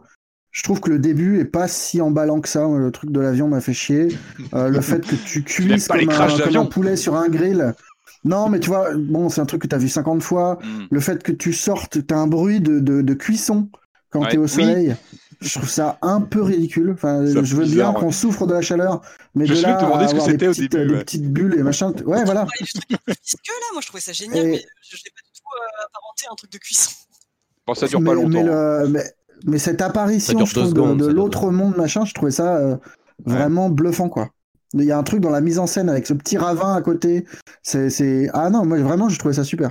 Il y a quelque chose des montagnes hallucinées. Enfin, moi, j'ai pensé. euh, oui, il y a- Ouais, il y a- il y a complètement. même- moi, j'ai pensé à Doom Eternal. euh, je- J'en avais parlé, mais j'ai- j'aimais beaucoup justement l'architecture de Doom Art- Eternal avec euh, voilà, ces, ces- ces constructions gigantesques, ces, euh, ces endroits où on sent qu'il s'est passé des choses. Et ça, on le retrouve un petit peu, en tout cas, dans les premières heures là sur euh, Rebirth, je trouve. Ouais. En fait, en fait, le problème, c'est comme on nous euh, fait euh, passer en fait de l'horreur, des euh, finalement de l'imaginaire, euh, euh, enfin d'Afrique du Nord, donc il y a les djinns, euh, les ghouls, les machins, Ouais. Et, Mm. et, et, et on te Mm. fait passer d'un seul coup dans ce monde de Lovecraftien. Enfin, Moi, il y, avait un peu la frustration, et j'ai adoré ce jeu, hein, mais j'avais un peu la même frustration que j'avais à l'époque de Bioshock Infinite, où d'un seul coup, euh, plus rien n'avait de sens. Tout, tout, tout fonctionnait, euh, on avait le droit de, de sauter de, de lignes temporelles. Là, là, c'est plutôt des lignes spatiales, mais, mais, mais tout, plus rien n'avait d'importance finalement. J'ai eu un peu cette, euh, cette frustration avec ce, cette amnésie. Et en, en, l'ayant fini, t'as pas un lien qui, qui, qui te renoue tout ça? Bah, justement. si, enfin, tout, tout a du sens à la sans fin, mais c'est- hein, mais tout, tout décevant, quoi. Enfin, tout- toute la, tout, tout- moi, je trouve que la fin de l'histoire est un peu décevante. La, la fin, les fins sont pas très intéressantes. Il y a, y a des liens qui sont faits avec Amnesia, le premier, j'en dis pas plus, mais euh, ça va pas plus loin que le simple clin d'œil presque. Alors que moi, j'aurais préféré justement qu'on nous sorte un narratif, euh, une narration un peu Ouais. plus grande, un peu plus euh, intéressante. D'autant que j'ai trouvé l'histoire de Amnesia 1 très bien, vraiment bien amenée, vraiment intéressante, avec euh, des flashbacks comme ça où on se rappelle un petit peu. Là, l'amnésie est un petit peu. J'ai toujours pas compris pourquoi la- la- la- l'héroïne est amnésique, par exemple. J'ai toujours pas compris. Euh, et et je, Ouais. je, je trouve que c'est c'est un peu un, ce qu'on appelle un plot device, un, un- on va dire un- une, facilité de scénario euh, pour pour euh, voilà juste pour t'amener une histoire qu'on dévoile petit à comme petit, ça, oui, mais- alors que alors qu'in fine c'est l'histoire in fine quand elle est toute découverte, je la trouve pas plus intéressante que ça. Et toi, Julie, alors cette euh, Amnesia Rebirth en Algérie, ça donne quoi? Bah moi justement j'étais partie euh, vraiment surexcitée en fait quand j'ai su que ça se passait euh, dans le désert. Vraiment je m'étais dit un survival horror dans le désert euh, algérien, enfin ça va ça va donner euh, lieu à des scènes de jour, enfin de l'horreur comme on n'est pas habitué à la vivre. Et euh, par exemple, euh, côté film, Midsommar avait un, peu réussi à faire ça Mm. et je trouvais ça assez Ouais. cool en fait. Et finalement, bah, j'étais un peu déçue parce que on se retrouve quand même beaucoup dans des cavernes sombres. Je sais que c'est Mm. tout le cœur du jeu, mais en fait, au tout début, ce qui est intéressant, c'est quand euh, Anastasie euh, sort de la carcasse d'avion. Quand elle reste trop longtemps au soleil, en fait, il faut aller à l'ombre justement pour pas qu'elle ait d'hallucinations, euh, etc. Et je m'étais dit, c'est une euh, inversion de la mécanique assez intéressante en fait, de devoir se réfugier dans les coins d'ombre pour pas avoir sa santé mentale défaillir. Je m'étais dit, euh, il y a un gros gros potentiel. Et au final, bon, c'est vrai qu'on passe beaucoup de temps dans les cavernes, il y a quelques moments dans le désert, mais j'aurais aimé en fait que le décor soit un peu plus exploité. Et il y avait eu une interview sur Eurogamer des développeurs justement qui avait expliqué, qui s'était inspiré d'un livre qui s'appelle Skeleton on the Sahara, qui est euh, donc euh, qui est fondé sur les mémoires d'un capitaine James Riley qui au 19e siècle son bateau s'est échoué sur la côte du Sahara. Et s'est dit ouais c'est la traversée du désert ça peut être un moment vraiment terrifiant et je, du coup, j'avoue que j'avais un peu hâte de voir ce que ça allait donner. Mais au final, euh, ça ressemble un peu euh, pas au Amnesia The Dark Descent finalement, ce qui est, ce qui est pas Hmm. mal. Mais euh, je trouve qu'il y a du gros potentiel gâché. De même que pour rebondir ce que- sur ce que disait Corentin tout à l'heure, euh, c'est vrai qu'il y a tout ce côté lore, enfin folklore sur les ghouls, les djinns, que j'aurais aimé voir un peu plus exploité et qu'il l'est malheureusement pas. Mais après, à part ça, non, c'est un, un survival horror assez efficace, euh, avec je trouve un sound design, enfin vraiment euh, très très réussi. Ce son visqueux dont je parlais euh, tout à l'heure, euh, moi vraiment euh, marchait excessivement bien sur moi. Mais voilà, il y a quand même quelques petits défauts. Après, bah, notamment le fait que, comme dans Soma, on peut s'emparer de n'importe quel objet et le balancer. En soi, ça sert absolument à rien, à part faire le ménage dans certaines pièces. Mais euh, il y a pas mal de trucs comme ça en termes de, de gameplay limité où tout repose finalement sur euh, la gestion des allumettes. Chose pour laquelle j'étais excessivement nulle. Et quand on se rend compte effectivement qu'on peut tout faire dans le noir, c'est vrai que c'est euh, c'est dommage. Mais euh, Ouais. voilà. Mais Ça après, pourrait être mieux géré, je suis d'accord. il y a quand même les points forts euh, que vous avez évoqués. Enfin, vraiment, ce, ce moment où on arrive dans le monde parallèle qui est assez incroyable en termes de mise en scène. Enfin, c'est c'est super beau. euh. Mais euh, voilà, il y a quelques faiblesses narratives, je trouve, et euh, de gameplay, malheureusement. Et je suis complètement d'accord avec toi sur Midsommar. Et je me demande toujours quand un jeu vidéo nous permettra de connaître un, un truc comme ça de 2-3 heures, même 3 heures, Euh, ça. contenu, une expérience comme ça. Enfin, c'est c'est vrai qu'on voilà, on en est loin, clairement. Mais c'est vrai que l'expérience Midsommar, euh, elle donne envie euh, d'un pendant interactif. Je sais pas comment, mais euh, L'argument ouais, clairement. par les développeurs, c'était on peut pas faire peur dans le désert, donc on est obligé de juxtaposer des décors sombres et des décors euh, dans le désert. Mais c'est vrai que ouais, des courses poursuites dans le désert vraiment euh, plus. J'aurais bien aimé, enfin, des séances de cache-cache. Où est-ce que tu te caches dans le désert? Enfin, je pense qu'il y a quand même des trucs à faire. Il y a, il y a une course poursuite dans le désert à un moment donné dans le jeu. Ouais, c'est Mais ça. euh, le, Un peu plus quoi. Mais... Mais le, le- moi, tu vois, il y, y a un passage que j'ai bien aimé, c'est quand on arrive dans la caserne française, je crois, euh, où il y a un tank et en gros, on doit euh, faut trouver un moyen de construire un obus, pour, dire les choses clairement. Euh, et en fait, ça, j'ai bien aimé ce passage-là, parce que justement, on est dans des grottes sombres, mais enfin, on n'est pas dans des grottes sombres, en fait, on est dans des constructions typiques. euh, sombres, mais du coup, il y a, un petit côté un peu pas vu, quoi, un petit côté Prince of Persia horrifique qui, est vraiment sympa, et que moi, j'aurais préféré voir un peu plus que se balader et on se balade beaucoup trop à mon sens dans le monde parallèle un peu alien là où finalement on fait hey, je joue pas à Soma là je voulais jouer à Amnesia Rebirth qui se passe dans le désert quoi et c'est dommage mais euh, bah, je pas signé pour ça. Et on n'a pas parlé d'un truc aussi et qui est important c'est tout l'aspect grossesse je, je- je me demandais justement si on mettait les pieds dans le plat comme ça. si oui ça arrive ça arrive tôt ça arrive tôt Ça, c'est quand même, euh, ouais, je suis, je suis d'accord avec toi, c'est une mécanique qui est hyper intéressante parce que dans les survival horror, il y a un truc, c'est les personnages se parlent toujours à eux-mêmes. C'est souvent, euh, ça, ça peut un peu te sortir de, de l'immersion. Là, pour le coup, ça a un sens. Elle parle à son bébé et c'est même une mécanique pour se rassurer. Et ça, je trouve, c'est une idée géniale, vraiment. euh. Est-ce qu'on peut parler du fait qu'elle parle en anglais tout le temps, cette bonne vieille française là, qui, euh, qui, qui, qui dit, qui dit fuck au lieu de dire merde, qui, dit, euh, qui, qui se parle en, en anglais? C'est incroyable. Non, je comprends tout à fait la logique derrière tout ça, mais il y a des moments, j'aurais attendu une petite injure en français, quoi. euh, Lâchez-nous un truc. À la limite, quoi. Ouais, non, elle, dit euh, non, no, no, euh, shit, shit. Moi, dis merde, merde dans ces cas-là, vas-y, c'est bon, on sait que t'es française. T'es dans le désert, t'es toute seule, c'est bon, quoi. mais mais j'ai trouvé ça un peu dommage. Mais pour revenir sur l'aspect grossesse, il y a, y a vraiment des moments où en fait votre euh, bébé va vous donner des coups de pied. Et est-ce que vous êtes enceinte et, euh, et il va falloir appuyer sur une touche pour en fait se toucher le ventre, se rassurer et ça permet, ça va, ça va avoir un, un, un aspect positif sur votre santé mentale en fait. Et ça c'est assez intéressant. Il y a, il y a plein de moments évidemment aussi de mise en scène où, euh, où est-ce que le bébé est vivant ou est mort, il arrête de donner des coups de pied, ce genre de choses. Hmm. Et, et, et c'est assez fou. Et évidemment, qui dit grossesse dit peut-être, et je crois que ça- je, je, je, je le dis d'avance parce que bon voilà, mais je, je crois jamais avoir vu de scène d'accouchement à la première personne dans le jeu vidéo. Ça arrive, de, je ne crois pas en avoir vu, mais euh, voilà, il y a ça dans spoil, Rebirth. attention. Hein. Ah, Il y a une grossesse si vous attendez pas une, un accouchement. euh, bon, voilà quoi. Mais euh, du coup, euh, voilà, je crois pas en avoir vu dans le jeu vidéo avant Non, ça. Donc je- j'ai c'est j'ai une trouvé ça Pas la première personne, en tout cas. hein. Mm. pas la première pas ça personne. dans Death Stranding? C'est une Dans idée, Death Stranding, euh, peut-être. C'est une idée maligne hein, quand même pour faire monter justement la pression, la peur. Ça, ça, ça participe aussi aux enjeux narratifs. Moi, je t'ai regardé en stream, Corentin, et euh, en fait, je suis tombé que sur des moments de puzzle. J'avais l'impression d'être dans un. Comment ça s'appelle? Ces niveaux, euh, ces niveaux puzzle de Tomb Raider, en fait. Ça me faisait Ah, pas ouais. du tout penser à un survival. Vraiment... ça me faisait vraiment penser à un truc où on va tourner des manivelles, on va essayer d'aligner des trucs et, euh, et mettre des lasers qui se correspondent à. J'ai pas trouvé. Ouais. euh, Alors après, je t'ai regardé. à- des monstres, quand même. Pardon, Julie? C'est un peu ça, il y, a- il y a ce côté puzzle à la Tomb Raider, mais voilà, t'as quand même des monstres euh, Ouais. quoi. Je suis pas tombé au bon moment. J'ai pas vu de Non, monstre. mais il y en a forcément et, et ça prend du temps, d'autant qu'on doit Hmm. comprendre des vieilles, euh, des vieilles machines, il faut les reconstruire, c'est pas clair, c'est c'est pas clair parce que tout est physique, tout a une existence physique, donc Hmm. c'est un peu le, on va dire le, le- le risque quand tu fais un jeu comme ça avec euh, uniquement euh, ton, ton propre moteur physique où il faut glisser des vraies manivelles dans des vraies machines qui vont vraiment faire tourner des trucs. C'est toujours le risque. Après, il y a un petit côté jouissif aussi à essayer de comprendre comment une machine fonctionne, comprendre le puzzle qu'on te met devant et essayer de le résoudre euh, avec en plus dans la, dans la, dans la pénombre et tout ça c'est faut aimer ce genre de choses là. Ça, ça peut durer un peu longtemps et parfois c'est pas toujours clair, mais bon, j'imagine que c'est le risque hein, quand tu quand tu prends ce genre de décision de design. Euh, donc, euh, donc Amnesia Rebirth, c'est dispo sur PC et sur d'autres choses ou pas? Je sais pas. j'ai pas, j'ai pas- j'ai pas fait mes PS4, devoirs. PC, ouais, PS, PC, PS4 pour euh, 25 D'accord. et 28 euros respectivement. Merci. C'est le moment donc euh, d'accueillir Jérémy Kletskin et sa chronique jeux de société. Salut Jérémy.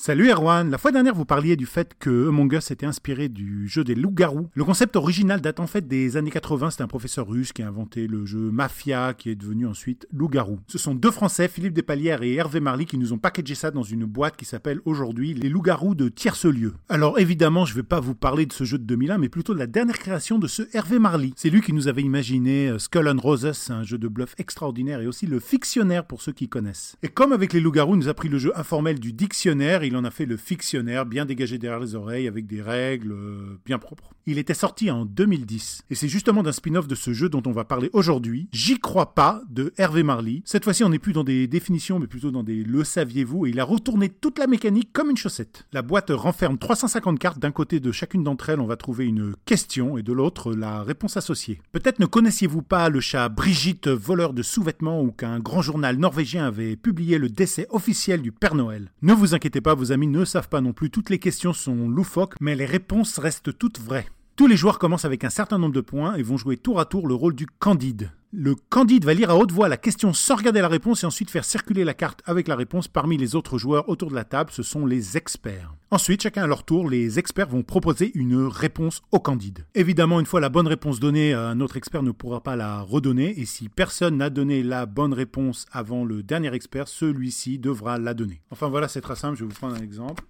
Ah, c'est là peut-être que Corentin va savoir en quoi les melons qui poussent à Kawaga au Japon sont spéciaux? Donc moi je suis Candide, je sais pas du tout, donc je passe la carte aux trois experts autour de la table, Julie, Corentin et Patrick. Julie commence, me dit bah ils sont bleus. Corentin enchaîne, me dit non, ce sont des melons cubiques. Patrick, à son habitude, hausse les épaules, soupire et me dit eh ben non, justement, c'est pas des melons, ce sont des fraises. Et donc moi en tant que Candide, je vais devoir deviner les mauvaises réponses et les éliminer une par une. J'accuse évidemment Patrick en premier qui va avouer et rendre son point, le poser au centre de la table. Puis je me tâte évidemment puisque si je me trompe, aucun des points au centre de la table ne me reviendra, on va les jeter. Je pourrais m'arrêter là et prendre les points, mais c'est pas ce que je vais faire. Et donc là, je vais prendre un risque. Je vais, euh, bah, un Julie, euh, non, bleu, euh, j'y crois pas. Et comme j'avais raison et que j'ai éliminé tout le monde, l'expert qui a dit la vérité me donnera lui aussi un point. Et celui à qui il reste le plus grand nombre de points à la fin de la partie a gagné. Le jeu vient tout juste de sortir là en octobre. À partir de l'âge de 10 ans, de 4 à 8 joueurs, on fait deux tours, donc les parties durent environ 20 minutes. Je rappelle le nom du jeu J'y crois pas de Hervé Marly, publié chez Studio H. Voilà, et comme les chroniqueurs ne m'ont pas entendu là, puisque Erwan ne sait pas trop comment le faire lors de l'enregistrement des épisodes à distance, et ben je leur souhaite de longs poils dans les oreilles. Bye bye Bye bye Jérémy. Et donc, euh, comme on avait euh, calé ça, quand même, euh, effectivement, vu qu'on enregistre en mode confiné, je ne sais pas comment euh, passer les sons sur Discord. Je suis en train d'enquêter, euh, euh, d'enquêter euh, pour, euh, pour y arriver. Mais vous avez tous entendu la chronique de Jérémy. Oui, on l'a entendu sur Dropbox. Poil aux oreilles aussi, ouais. et, donc, euh, et donc, les melons japonais, alors, euh, c'est. euh, Voilà, en fait, j'avais, j'avais déjà vu avant le voyage, mais oui, j'avais vu ces, ces melons dans des, dans des, je crois que c'est des bouteilles en verre et du coup ils poussent de manière, avec la forme qu'on veut, donc cubique, euh, de manière classique, mais aussi en forme de cœur, par exemple. Ah, mais c'est triché De Genre, quoi? ils poussent pas par défaut en forme cubique. Il me semble qu'ils, non, ils les mettent dans des bouteilles, ouais, il me semble. J'avais vu ça Ah. dans un article il y a longtemps, ouais. Mais alors, Mais c'est- le jeu là dont il parle, moi ça me rappelle un autre jeu qui s'appelle Fibage et qui est compris dans les euh, Jackbox Party Pack, qui est malheureusement en anglais, mais c'est exactement le même principe, c'est-à-dire qu'il y a un fait divers avec un trou, de... il manque un mot en fait dans le fait divers. Hmm. Par exemple, la ville de, je dis n'importe quoi, Louisville, Tennessee, euh, est très célèbre pour un musée, euh, musée de quoi Enfin, est célèbre pour son musée du blanc. Et après, c'est avec, son, avec notre téléphone, en fait, on décide d'un, d'un- de ce qu'on met à la place. Et ensuite, euh, à l'écran s'affiche toutes les réponses de tous les joueurs, plus la bonne réponse. Et on doit trouver la bonne réponse. Et si les gens choisissent votre fausse bonne réponse, eh bien, on récupère des points. C'est exactement le même principe. C'est, très, très drôle. euh, J'ai un gros pro tip si vous jouez à ce jeu de société parce qu'on m'a donné une anecdote à laquelle personne ne croit. Mais euh, sachez que si vous jouez à J'y crois pas, euh, vous pouvez utiliser cette anecdote. C'est la veuve de Louis-Ferdinand Céline a été chorégraphe pour les To Be Free. Voilà. Je vous jure, c'est vrai. Hein Mais oui, c'est vrai, c'est vrai. Lucette des Touches a été chorégraphe pour eux, ouais. c'est bon, ça. je la garde. Est-ce qu'il y a un lien de cause-conséquence On veut pas le savoir. On veut, on veut rien Ouais, savoir. non, J'hésite, j'hésite à mettre fin à ce podcast euh, là-dessus, en fait. C'est c'est tellement beau. Euh, voilà, alors je vais retrouver mes esprits parce que là c'est vraiment trop fort. Euh, oui, eh bien c'est pour la suite donc, euh, oui, eh bien c'est Supermassive Games. Supermassive Games, on en a parlé à plusieurs reprises dans cette émission. On en a parlé en 2015 évidemment pour la sortie de Until Dawn. Ah, je, crois, ça. je crois même qu'on en avait parlé avant parce qu'on avait fait des news d'intro sur Until Ah, Dawn oui. qui allait sortir. je crois que c'était... Oui, euh, un- je crois qu'il a été en développement pendant des années. Il devait sortir sur euh, PS3. Il a été Ouais. changé. Il devait, il Je crois qu'on en a beaucoup Move. parlé avant que Ouais, ça ouais, sorte. euh, on en a évidemment parlé à la sortie. Quand ils sont revenus avec leur grand projet The Dark Pictures Anthology euh, en 2019, eh ben, on a évidemment replongé parce qu'ils ont avec Man of Medan, donc c'était le premier épisode de cette nouvelle anthologie. On ne sait pas combien il y aura de. euh, on Je crois qu'il y a un indice dans le jeu. Il y a un indice. Je crois que j'ai vu 4 ou 5 volumes. Je sais pas. Parce qu'à un moment, on voit le, un personnage qui prend des livres. Je crois qu'il y a un indice. mais- Ah oui. Ouais. À la fin, il dit qu'il y aura au moins un épisode de plus. Oui. Un. espérons. Pour l'instant, par contre, on n'a aucun teasing euh, à ma connaissance sur le, sur le prochain. Donc Man of Medan en 2019, euh, c'est euh, bah, on était sur le, la thématique du bateau hanté Euh, et euh, eh bien on, on, on savait déjà que le suivant s'appelait s'appellerait Little Hope. Enfin, en tout cas ça, ça avait été teasé à la fin. je crois que c'est ça à la fin de Man of Medan. ouais, il y avait un petit teaser à la fin du jeu. Et, euh, et donc ça vient d'arriver. Euh, on arrive dans cette ville un poil étrange. On y arrive en bus de la pas forcément de la manière la plus agréable du monde. En tout cas, ça s'appelle euh, bah, ça s'appelle The Dark Pictures Anthology Little Hope. La véritable question était de savoir si les accusés s'étaient vraiment accoquinés avec le diable ou si leurs accusateurs étaient eux-mêmes manipulés par une présence malfaisante. Ensemble, grâce à Dieu, Little Hope triomphera. À moins que la réponse ait été tout autre. Nous le découvrirons. hmm? Et il le faudra bien si vous voulez survivre et protéger vos amis. Ce que vous ne manquerez pas de découvrir, c'est que toute cette affliction, toute cette horreur, cette injustice laisse une profonde empreinte. Et on... The Dark Pictures Anthology Little Hope. Donc on retrouve ce narrateur euh, qu'on avait découvert euh, avec Man of Medan. Euh, Marius, toi tu as fini euh, ce, cette petite aventure euh, interactive. Qu'est-ce que tu en as pensé? Ben, j'en ai pensé plutôt du bien. Moi, j'avais pas fait le précédent. J'étais resté sur, euh, sur le triste Hidden Agenda dont tu n'as pas parlé, euh, Oh, qui était un petit meilleur, jeu de Ah ouais, Supermassive pas qui se faisait, euh, qui, qui avait pour ori- originalité de se faire sur téléphone à plusieurs et qui était très mal taillé. Il y avait plein de, de faux, con- enfin, de faux raccords. De... Hmm. C'était très décevant. Et là, j'étais très content de retrouver un truc euh, à la hauteur de Until Dawn. Euh, on n'est plus sur du slasher, on est sur, euh, sur de la ville, de la ville fantôme. Euh, L'intro, en fait, je trouve que c'est bien écrit et que ça arrive à donner, à- enfin, à, à, à trouver un intérêt malgré une, euh, une trame qui est, euh, qui est cousue de fil blanc, qui est, euh, qui est très évidente. Là, on se moquait un petit peu de, des ouvertures en mode avion qui se crash. Là, c'est un, accident de car dans une ville au milieu de la brume. C'est pas comme si on n'avait pas un petit peu joué à ce genre de choses Mhm. mais euh, je trouve que c'est plutôt bien fichu. Il y a une intro avant ça qui se déroule dans les années 70 euh, qui est assez bien foutue parce que, parce que ça suffit à, justement donner un petit peu d'intérêt à euh, bah, qu'est-ce qu'on a vu, pourquoi on était dans les années 70, euh, pourquoi tout le monde est mort? Et là on retrouve un des personnages qui, euh, qui n'a pas bougé et tout ça est assez étrange. Et je trouve que voilà, le, le fait de, de développer le jeu sur trois temporalités, donc une dans le présent, dans une ville fantôme, une autre dans les années 70 qu'on a à peine entr'ouverte dans l'intro du jeu, et une troisième qui se déroule à la fin du, du 17e chez, euh, enfin, dans, dans l'Angleterre puritaine euh, de la chasse aux sorcières. Je trouve que c'est assez, euh, assez habile. Et globalement, même si tout ça est très, très vu et revu, il y a un vrai, il y a, une- il y a déjà un vrai sens de la mise en scène Hmm. qui, est, qui avait déjà été montré hein, par ailleurs dans, dans Until Dawn et tout, mais il y a, il y a quelques petits trucs qui font que, que tu es surpris et que tu te dis ah ouais quand même les mecs savent faire quelque chose. Alors avec le, le, défaut que ça a, c'est qu'on est dans du jeu à la troisième personne et dès que tu imposes des jeux de caméra, bah, le personnage est, c'est un peu un tank, c'est lourd, c'est euh, tu te cognes contre les murs. Mm. Il y a, y a, ce défaut-là qui est, qui est, difficilement dépassable pour l'instant, mais en termes d'ambiance, je trouve que ça marche super bien et, euh, et globalement, en fait, tu es content d'intervenir. Le jeu est très cinématographique, jusqu'à la parodie, hein, des fois, mais, euh, mais globalement, je trouve qu'on est. Il y a un vrai plaisir à intervenir au moment où le jeu te donne, euh, te mm. donne la parole pour choisir un embranchement ou pour, euh, ou pour jouer, quoi. Donc, non, c'est vraiment une, un chouette petit jeu. Patrick? Ouais, je, suis assez d'accord avec ce que, ce que tu viens de dire. Euh, pour moi, Supermassive Games, ça devient une vraie signature en fait. Euh, on connaît leur, leur formule, c'est du euh, jeu d'aventure graphique, film interactif avec d'authentiques acteurs scannés. Donc, on a vraiment à l'écran quelque chose d'impressionnant et de, de quasi photoréaliste. Euh, là, je trouve que ce qui est très bien, c'est qu'on avait eu des craintes hein, sur, euh, sur Man of Medan, on, en avait parlé ensemble, il y avait quelques défauts en termes de narration et de système euh, sur les choix, etc. Là, je trouve qu'on revient vraiment, on, a cette présence du narrateur qui nous accueille, etc. Et je trouve qu'on est vraiment dans le syndrome Twilight Zone, la quatrième dimension. On a vraiment ça.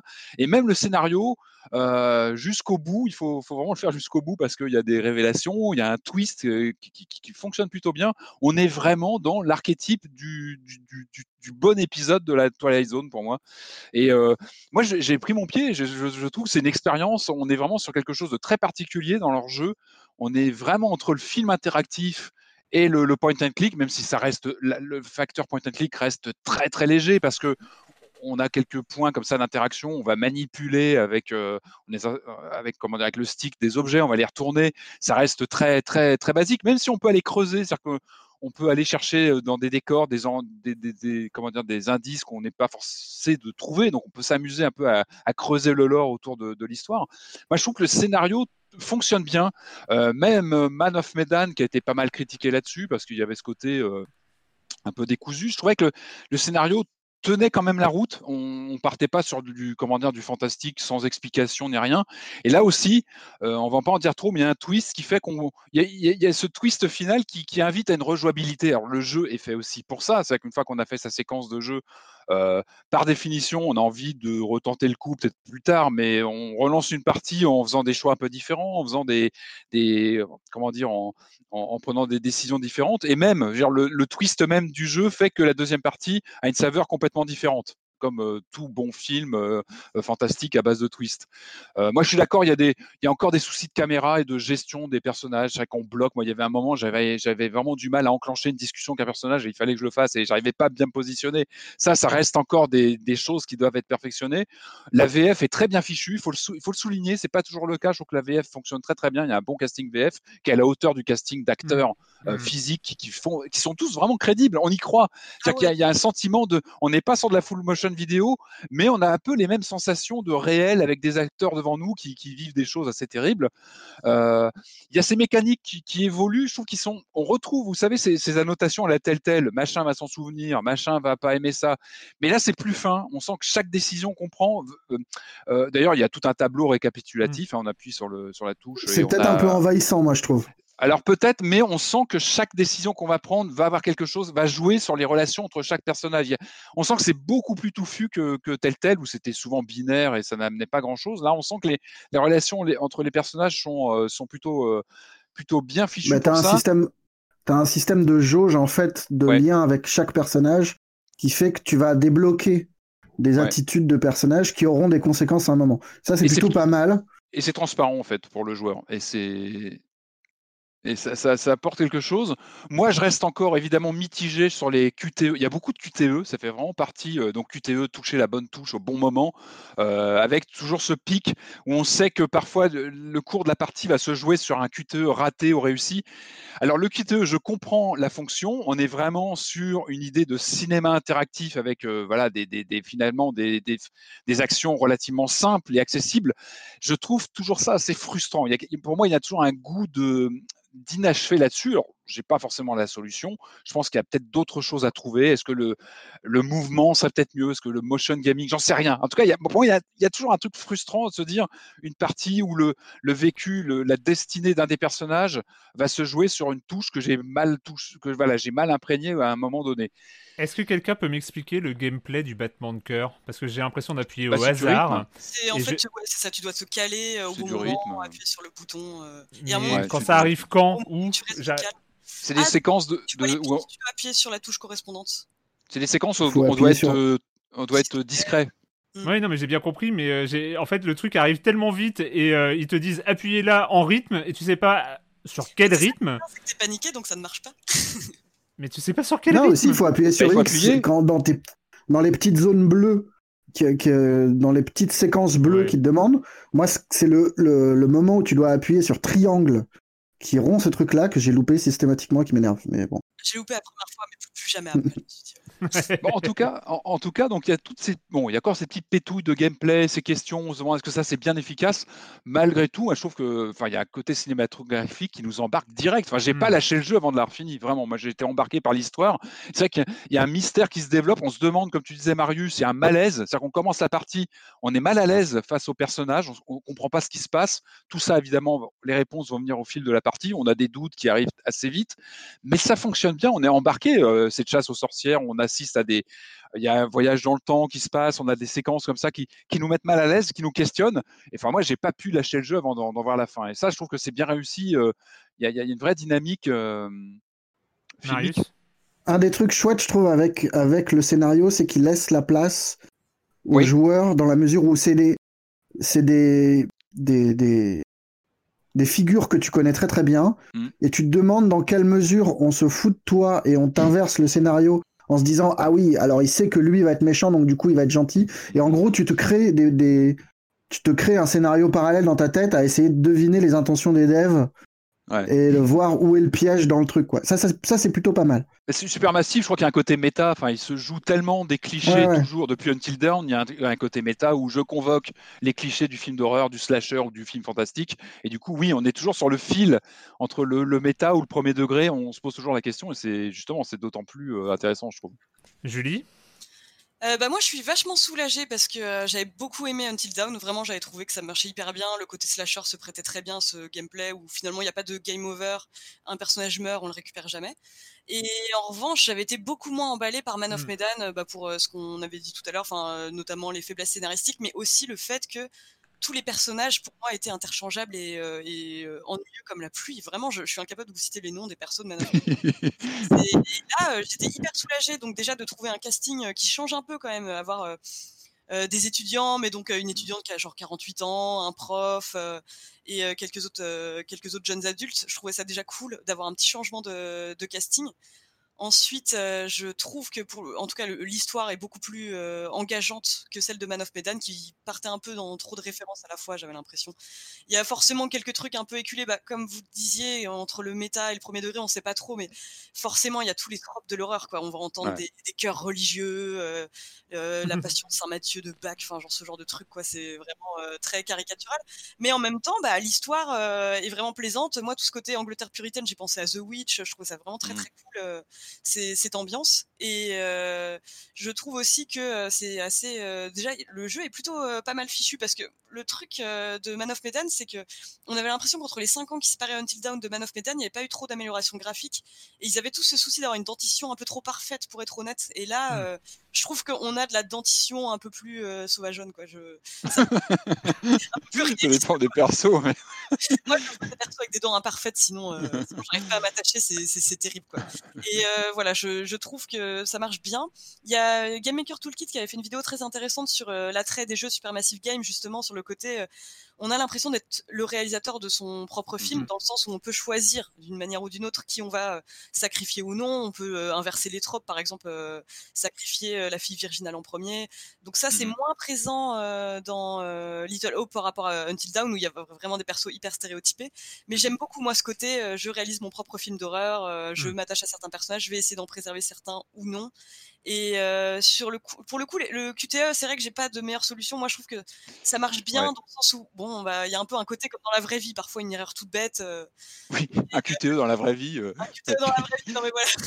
Non, c'est peut-être le côté justement un peu limite. Et je serais pas contre, tu vois, un retour de l'énigme, de petites énigmes, de pauses. Tu vois, comme euh, Tell Me Why l'a l'a fait, tu vois, chez Dontnod, où on a un petit retour d'énigme, où, où justement tu, tu, tu, tu poses un peu le rythme du jeu. Alors, je sais que c'est un parti pris hein, chez Supermassive Games, c'est qu'on est vraiment sur une dynamique filmique où le, ça se déroule en temps réel. Il n'y a pas quasiment pas d'arrêt en fait, à part peut-être chercher quelques trucs cachés, mais sinon, euh, voilà, je pense que peut-être réinjecter de l'énigme. Moi, je serais pas contre. Après, c'est voilà, c'est mon point de vue de joueur de jeu d'aventure peut-être plus traditionnel.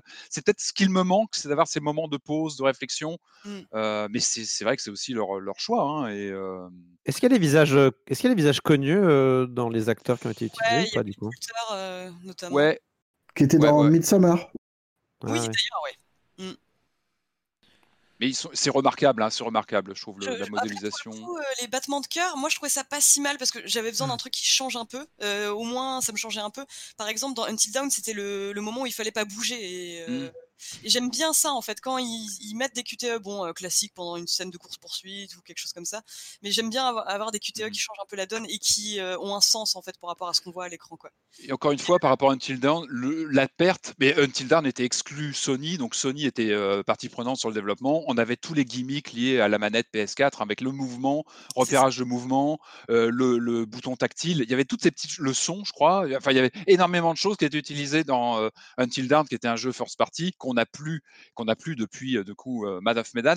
Et ça me manque. C'est vrai que j'avais vraiment apprécié moi ces petites choses qui sortaient du jeu, tu vois, qui sortaient de l'écran, ces petites interventions euh, dans le monde réel. Moi, je trouve toujours ça fascinant quand le jeu vidéo se répand aussi sous d'autres formes. C'est pour ça que je, par- je parlais du motion gaming. C'est vrai que ce côté, euh, tu vois, immersif par le mouvement peut apporter aussi quelque chose de moins, euh, ouais, de moins basique qu'un QTE ou que tu vas louper bêtement parce qu'il faut appuyer. Et je me dis surtout, les joueurs qui connaissent pas par cœur la manette euh, PS4 ou Xbox vont par le même réflexe que moi. Moi, je m'en Mm. sors plutôt bien parce que je les connais par cœur.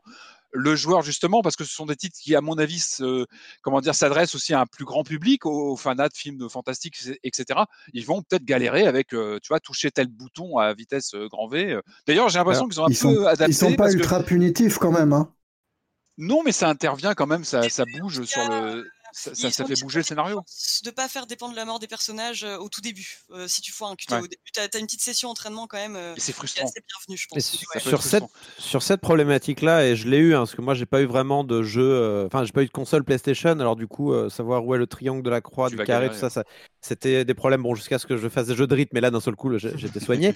Mais non, Hatsune Miku, c'était le, le truc pour apprendre la manette. Hatsune Miku en ce qui me concerne malheureusement car je suis un weeb mais bref. Euh, non non mais euh, par contre ce que je trouve bien là en ce moment dans plein de jeux c'est qu'au lieu de mettre euh, un triangle ou quoi ils vont t'indiquer où est le bouton parmi les quatre. Ouais. du coup tu as le losange là, et ils vont te dire c'est le bouton Voilà. du haut le bouton de droite. Euh, c'est- donc c'est dommage s'ils le font pas justement c'est Si, la question un que je peu voulais ça. demander. T'as l'indication qu'il va y avoir un QTE Par contre, oui, ça, oui, ça et c'est t'as une répartition spatiale du, du petit logo qui apparaît. C'est Ah pas, ouais, bon. c'est pas exactement transparent, mais tu vois que ton, ton apparition de QTE dépend un petit peu de, de l'emplacement D'accord, des j'ai boutons. pas fait gaffe. Par contre, c'est vrai Du- que l'alerte, atten- bien, attention, trouve. hein, l'alerte, attention à QTE je crois que c'est nouveau par rapport à Until Dawn, par exemple. hein, le, le- attention, ça arrive. Donc, tu as, Mm. au moins la, la séquence de te concentrer sur attention, ça, ça, parce qu'avant, je crois que c'était immédiatement appuyer sur triangle, sinon, euh, machin chose tombe dans un ravin et c'est fini. Donc, Ouais, euh, mais pour, pour ma part, moi j'ai été assez, vraiment assez séduit par euh, Little Hope. euh, en fait, c'est par rapport à Man of Medan, c'est euh, euh, je faisais le parallèle avec American Horror Story, enfin évidemment sur euh, la, la- la série qui exploite un peu, qui va chercher un peu tous les ouais. tropes des différents genres d'horreur et tout ça.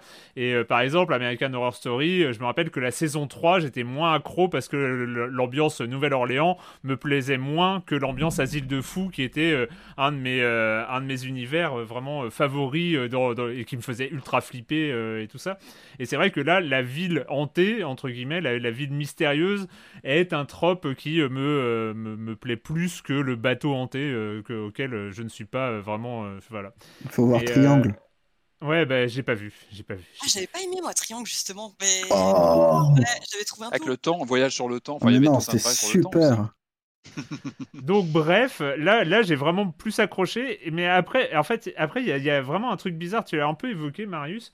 Euh, alors je suis pas allé au bout, hein, je, je- je- je suis désolé Patrick, j'ai pas Ah, fait un- le truc Ah, en, en vois la one fin, shot, sérieux. donc euh, oui oui non mais bien sûr c'est prévu, mais il y a vraiment un truc où il y a, euh, j'ai l'impression de- de- de- d'avoir deux jeux qui cohabitent entre les moments où, on- où en fait on laisse la main au jeu, c'est-à-dire avec les dialogues, les QTE et les, les trucs comme ça, et le moment où on prend en main un personnage.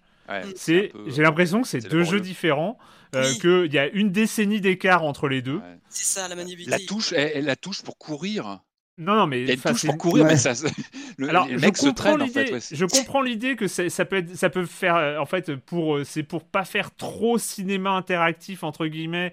On va, on va, on va permettre aux joueurs de, de contrôler un personnage. Généralement, alors il y a des puzzles, il y a des objets à récupérer, des trucs comme ça. C'est, Mm. enfin moi, ce que j'ai fait jusqu'ici, c'était relativement inintéressant par rapport au reste, par rapport au dialogue, par rapport au, au, au- au truc, euh, enfin aux environnements et tout. Enfin j'ai trouvé que les phases où on contrôle les personnages, alors c'est avec une différence quand c'est à l'extérieur et à l'intérieur. Je trouve qu'à l'extérieur encore ça passe. Sur la route, C'est-à-dire que route, oui. ouais la route, tu Ouais. bon ça va, t'avances, euh, tu tu t'es t'es avec les autres et ça va, ça ça ne nuit pas trop à l'immersion. Dès que t'es à l'intérieur, c'est une cata. C'est euh, vraiment. euh, Ouais, on bloque partout, on tape et, et donc, je comprends l'idée de redonner la main aux joueurs. Je comprends où- pourquoi ils veulent le faire et tout ça. Mhm. Sauf que ça ne va pas. Ça ne va pas. C'est-à-dire que tu as, une décennie d'écart. Tu as une décennie d'écart. Tu joues d'un côté à un jeu de 2020. euh, avec euh, ce timing, ce, ce, ce, ce sens de, ce sens de la conversation, euh, ce rythme dans, euh, dans les réponses, tu as envie de répondre au bon moment, enfin, tu vois, avec ce que tu disais Patrick, la mise en scène de ton, de ton film d'horreur, enfin, et ça c'était cool, et voilà, et il te redonne la main après, où euh, tu dois, euh, tu dois te balader dans un bar, où tu, enfin, c'est-. En plus, tu vois, t'as, l'impression, tu sais, tu fais ce geste où, tu, où ton personnage il tourne sur 360 degrés. À chaque fois, manière- je, faisais, je faisais une petite Mais- pirouette avant de faire mon chemin, mais ouais. Mais Oui, c'est même pas comment- beau, c'est même pas beau, Mais c'est non, même pas c'est beau nul. l'écran. C'est Ouais, nul, c'est tu vois, un moment, euh, c'est à un moment tu fais, tu es réalisateur de ton propre film d'horreur, et l'autre moment d'après, ton personnage il fait un 360 degrés sur lui-même dans un bar. mais c'est ça, ouais. Et Alors qu'il y a des plans larges assez réussis parfois, c'est dommage, ouais. Oui, mais t'es obligé d'alterner parce que si t'avais que des plans larges, Mais tu oui, serais pas investi dans le truc de la même façon. C'est ça. C'est vraiment leur problème, que- c'est que tu mets de la mise en scène, mais, mais ça nuit au gameplay et t'as pas vraiment Ah de solution là-dessus, quoi. Alors il y a peut-être à étudier le truc, je sais pas, bah, à, chercher la qu'est-ce- caméra avec le stick analogique. qu'est-ce qu'il faut déjà. contrôler, quand, comment, euh, j'en j'en sais rien.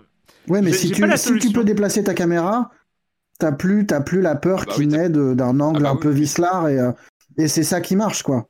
J'ai l'impression qu'en plus, c'est aussi pour être accessible à des gens qui sont pas euh, non plus des joueurs euh, confirmés, quoi. Bah, justement, je pense que le, celui qui joue rarement aux jeux vidéo, il va galérer à se taper dans les murs dans tous les sens. Parce que nous, on a les codes aussi. On a les codes de la porte qu'on voit pas bien. On comprend que. Mais c'est vrai que quelqu'un qui joue peu aux jeux vidéo, je, je crains qu'il galère sur certains passages en intérieur, effectivement. Et c'est dommage parce que. Mais j'ai pas la solution parce que. Mais Non, j'ai pas la solution, mais c'est vrai qu'au moment, tu, tu- c'est ça, c'est. Ils ont pas le choix, certes, peut-être, j'en sais rien, ils ont toujours le choix, mais tu vois, tu sors d'une conversation chelou où t'as merdé, où t'as, mais, mais t'es mal à l'aise et euh, où il y a quelqu'un qui t'a dit des trucs super bizarres euh, et que t'es, euh, t'es machin. Ouais, t'es- t'es- et là, il te redonne la main et ton personnage, il fait un 360. Ouais, c'est clair. Ouais. Mais surtout qu'en fait, ça alterne entre des trucs très réussis et d'autres pas du tout. Même, même dans, le, dans, dans, dans, la, dans la mise en scène, quand toi tu as la main, il y a des trucs qui sont très chouettes. A- je pense, tu parlais de la route tout à l'heure. Ouais. T'as un moment où la caméra est sous le rail de sécurité autour de la route où tu te dis, ouais, putain, ça y est, le jeu a repris la main sur le truc. En fait, pas du tout. Toi, tu, Ouais. tu peux contrôler ton personnage. Et ça, c'est bluffant. Tu trouves ça, enfin, moi, je trouve ça super. Mais c'est vrai que con- contre une scène très réussie comme ça, t'en as trois où tu, tu tapes contre le mur alors que t'essayes de sortir de la pièce et. Ça, ou des illusions peu- d'optique aussi, j'ai trouvé ça très réussi. Des... Tu crois voir des choses qui sont là ou pas, on va pas spoiler, mais j'ai trouvé des moments très très réussis, même de fa- manière plastique à l'écran, Mm. euh, sur l'illusion, ce que tu crois voir, ce qui existe vraiment. Et ça pose aussi la question du narratif, hein, sur euh, voilà, ce qui se passe euh, à l'écran et ce qui se passe réellement. Enfin, ouais, je trouve qu'il y a vraiment quelque chose, il y a un propos intéressant, même en termes d'image.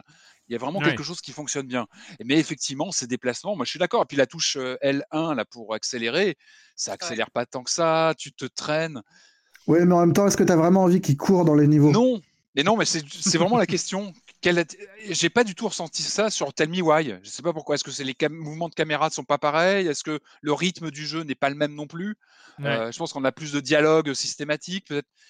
Là, c'est sûr qu'on a vraiment ces Non, mais c'est vrai, de- mais t'as raison, c'est une bonne remarque. C'est peut-être aussi une mauvaise réale, euh, juste euh, un truc où ils savent pas bien faire, où ils ont pas assez euh, réfléchi, où ils ont fait un peu euh, à la, à la va-vite, j'en sais rien. Et je pense Mais que les, vrai sur- les mo- les persos modélisés sont plus lourds, hein. enfin, ils sont quasi photoréalistes, et je pense qu'ils n'ont pas la même, euh, tu vois, agilité qu'un perso euh, peut-être un peu plus, euh, tu vois, moins réaliste, plus stylisé. Ouais. Je pense qu'il n'y a pas le même, euh, la même, euh, comment dire, habileté des personnages à l'écran. Tu vois, je pense que c'est plus raide aussi pour ça. Mais toute cette question en fait sur euh, le, le fait de laisser la caméra aux joueurs, c'était c'est intéressant parce que les, les devs de Resident Evil c'est- c'est- se l'étaient posé quand ils sont passés du FPS au TPS en fait. Genre ils se sont dit mais comment on va faire après avoir fait quelque chose comme le 7 euh, pour induire à nouveau euh, une espèce de terreur chez les, chez les joueurs? Et euh, la solution finalement ça avait été des jeux de lumière, des, des endroits un peu encombrés en fait qui fait qu'on voit pas vraiment ce qui se passe derrière.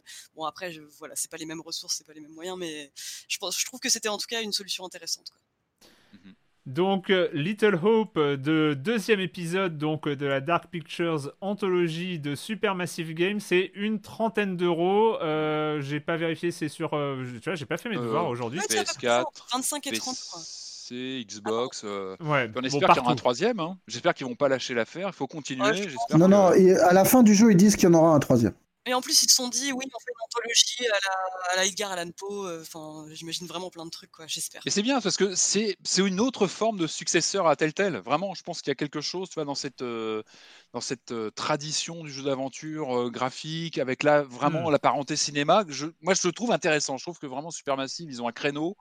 Euh, Julie t'avait parlé de la signature Dontnod le- la- le- il y a quelques semaines. Bah là, pareil, je trouve qu'il y a une vraie signature Supermassive.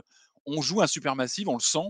Et, euh, et c'est bien. Je je trouve qu'ils avancent dans le bon Ouais, sens. Et, Et si le véritable héritier de Telltale, c'était toi, Patrick, au final Tu me fais peur, ça m'inquiète. Avec les choix binaires et tout ça. elle dit, Oh, aïe, aïe, aïe. Attention, ce que vous dites aura une importance dans l'avenir. oh merde. Je me souviendrai de cette conversation. Euh, on enchaîne, on enchaîne toujours un peu dans cette ambiance. Alors après euh, le euh, le survival puzzle, après le survival movie, euh, est-ce qu'on a le survival infiltration? D'après ce que j'ai compris, on est on est un peu dans ce genre-là. Euh, c'est sorti cet été, c'est euh, signé Wales Interactive. Tu vas nous en reparler, je pense. Patrick. Ça s'appelle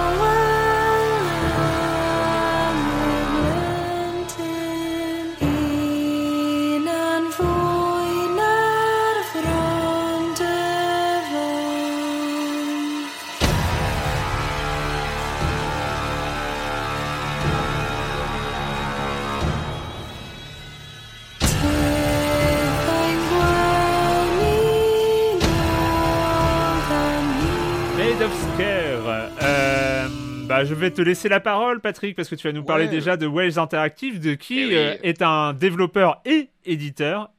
Gallois. Euh, alors, il est éditeur notamment d'un jeu, d'un jeu, d'une série, d'un film interactif dont, on- dont nous avons parlé ici, qui s'appelle Late Shift, qui est vraiment une des références du genre. Pour moi, la référence du genre d'ailleurs. qui, qui fonctionne bien. Euh, Mais En fait, ils, ils se sont un peu spécialisés, euh, ces gens-là, dans le, le jeu en full motion vidéo. Ils ont signé The Bunker aussi, euh, Hmm. euh, Shape Shifting Detective, que j'avais bien aimé aussi, puis donc La- Late Shift.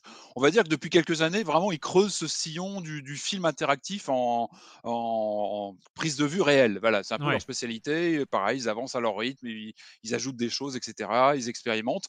Euh, donc quand j'ai vu la jaquette de ce jeu, je me suis dit ça y est, un nouveau film euh, interactif chez eux, parce qu'on a une actrice qui se qui se bouche se cache la bouche et tout ça. Je me dis ça y est, c'est de la full motion vidéo. Et bah pas du tout.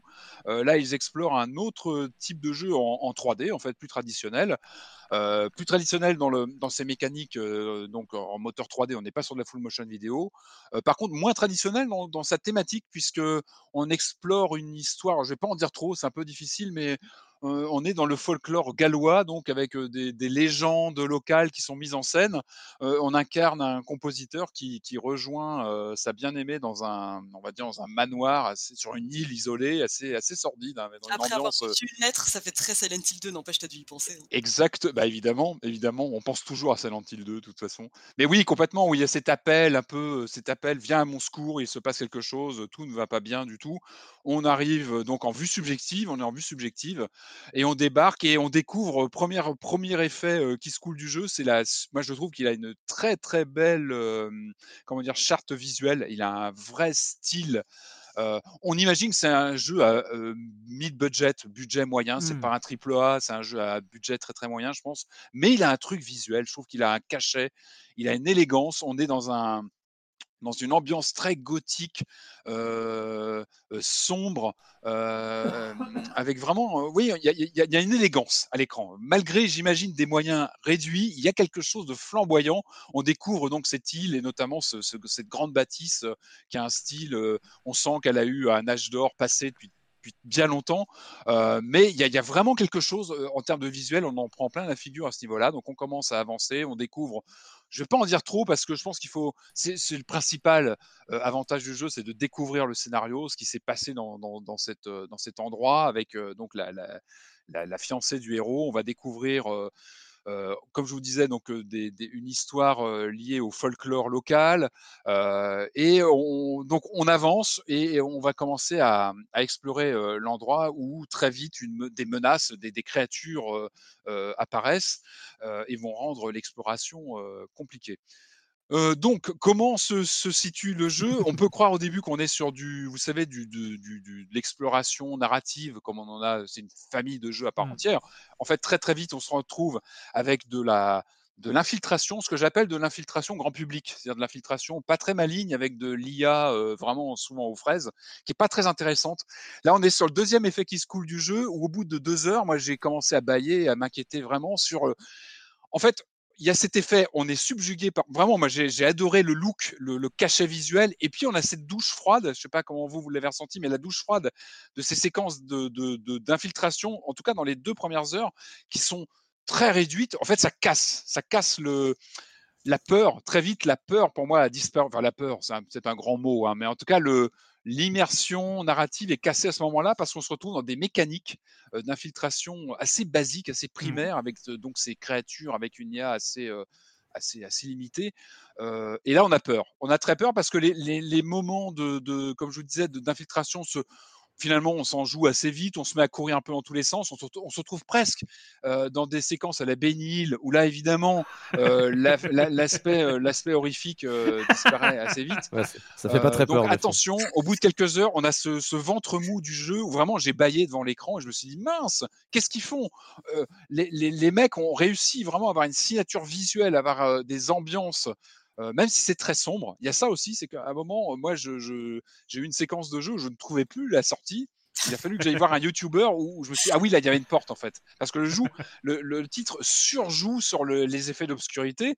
Euh, alors, c'est légitime, hein, l'obscurité sur un jeu euh, horrifique, mais là, c'est un peu too much. Et moi, j'avais loupé une porte qui était sous mon nez, que j'avais pas vue. Pour vous dire, mettez le gamma au maximum, même si, comme disait Corentin, ça peut être de l'anti-jeu. Donc, attention, Bah ouais. bien vérifier ça. Euh, une des mécaniques, une des mécaniques principales du jeu, comme l'affiche nous le dit très bien. hein, regardez l'affiche, tout est dit dans l'affiche. En fait, il faut pas mal se, bloquer le nez pour ne pas respirer pendant un temps évidemment limité.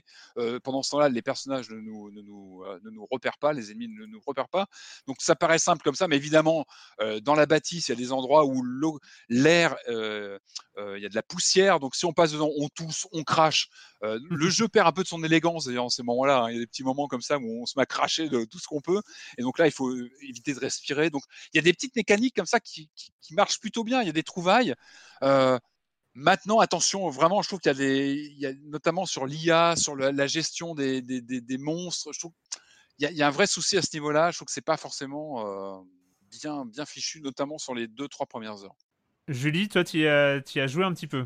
J'y ai joué, mais seulement les deux premières heures, et en plus de ça, c'était lors d'un d'un stream durant lequel j'ai préféré parler mon, de, de mon rapport au fromage, donc euh, forcément, investie. Mais, euh, non, mais en gros, euh, moi, euh, franchement, j'ai bien aimé le tout début, en fait, le premier quart d'heure Ouais. euh, où on arrive dans la forêt, enfin toute l'ambiance fin du 19e, le côté folklore gallois, tout ça, c'est des choses qui me séduisaient vraiment a priori. Mhm. Et ensuite, bah ouais, je me suis très vite fait rattraper, bah, bah, exactement par ce que tu disais sur euh, l'IA, en fait, des Oh, monstres. les mécaniques. Pas vraiment peur, quoi. J'aimais bien l'idée de, de, de se couvrir la bouche, enfin, c'est Ouais. assez sommaire comme idée, mais ça marche très très bien. Il y a aussi le fait que le personnage tousse. Euh, et ça, c'est, c'est, ouais, ça marche bien en fait. J'ai jamais été aussi horrifié euh, par quelqu'un qui tousse, enfin à part quand je prends le métro ligne 13. Mais En ce euh, moment, si, ouais. En ce moment, si, ouais. C'est très Covid, hein, ce, ce jeu, mais. euh, J'ai jamais été aussi horrifié par quelqu'un qui tousse. C'est vraiment si. la phrase de l'année. ouais, Et d'à propos en plus, dans toutes circonstances. C'est c'est la seule phrase qu'on pensait pas qui marcherait partout, mais en fait si, et c'est- ça, ça fait vraiment peur. C'est universel. Mais après, voilà, il y a ce truc de l'IA qui euh, donc est aux fraises, mais parfois complètement imprévisible. Il y a des moments où euh, tu vas être sous le nez du monstre en train de tousser comme Ouais. un damné et il te verra pas, et d'autres moments où tu te fais cramer euh, de manière totalement injuste. Moi, ça m'est arrivé un peu parfois, euh, donc je trouve ça dommage parce Mhm. qu'effectivement, ça enlève complètement le sentiment de peur. Mais après, je trouve que vraiment tous les autres éléments évoqués, donc euh, la narration, l'histoire, euh, l'ambiance, la DA, font que j'ai envie de continuer. Et ce Ouais. que tu me dis, le fait on que passe. après, Il faut euh, passer le cap, ouais.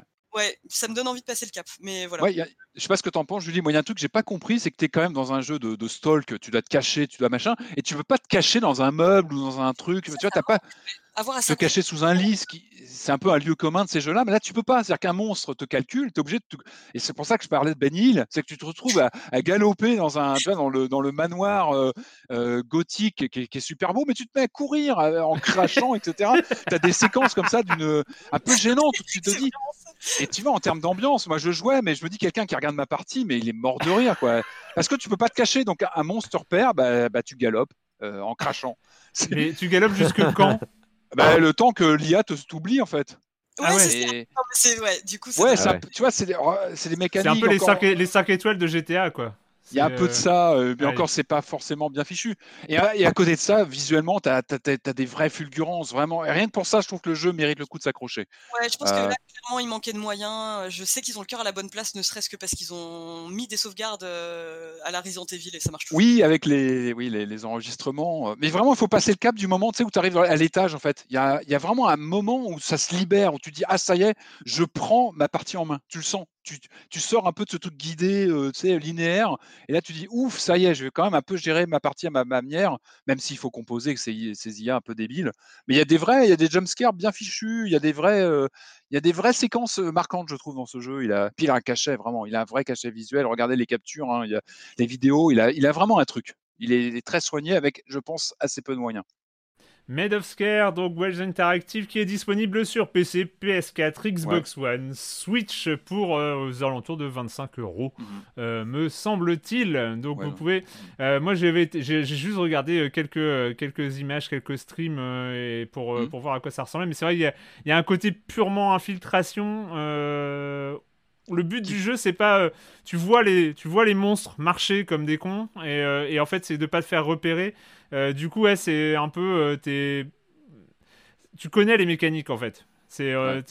vra- enfin, moi, j'ai eu l'impression d'être vra- de voir vraiment un jeu vidéo. Enfin, tu vois, il y a- Alors très franchement, il est pas méchant. C'est-à-dire qu'avec l'histoire, où tu te couvres la bouche, très franchement, Ouais. c'est pas bien compliqué. Si tu te débrouilles Ouais. un peu, si tu fais gaffe, c'est pas. C'est c'est pour ça que je parle de l'infiltration mainstream. C'est c'est pas méchant. C'est juste que c'est galère avec une IA, pas toujours euh, top top, mais il est pas méchant. J'avais fait la résolution, euh, c'est ma résolution du confinement, euh, de ne plus parler des, euh, des, des timestamps du podcast à l'intérieur même de l'enregistrement, pour dire. Mais bon, j'avais cette ambition hein, de faire un podcast inférieur d'une durée aux alentours de 1h30. On en est à 1h47. Alors, manifestement, on n'est pas dans les clous, hein, mais bon, on va pas. On va pas, on va, on va quand même pas euh, sauter, on, va, va quand même pas zapper le dernier jeu parce que quand même il est très drôle et il est très bien. Et on va aussi parler, on va conclure ce podcast avec Disc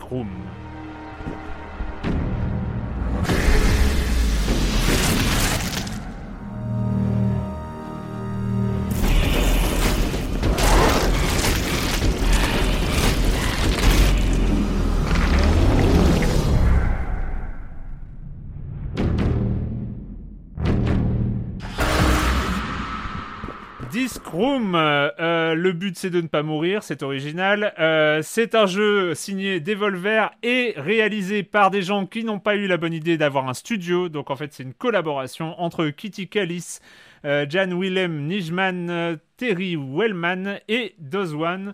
Et euh, c'est un peu sur la même idée que Minute aussi chez Devolver, me semble-t-il, dont on nous Alors, en fait, les, deux premiers, les deux premiers que tu as cités ont bossé sur Minute, ouais. Ouais, mais n'ont Le pas de dernier s'occupe de.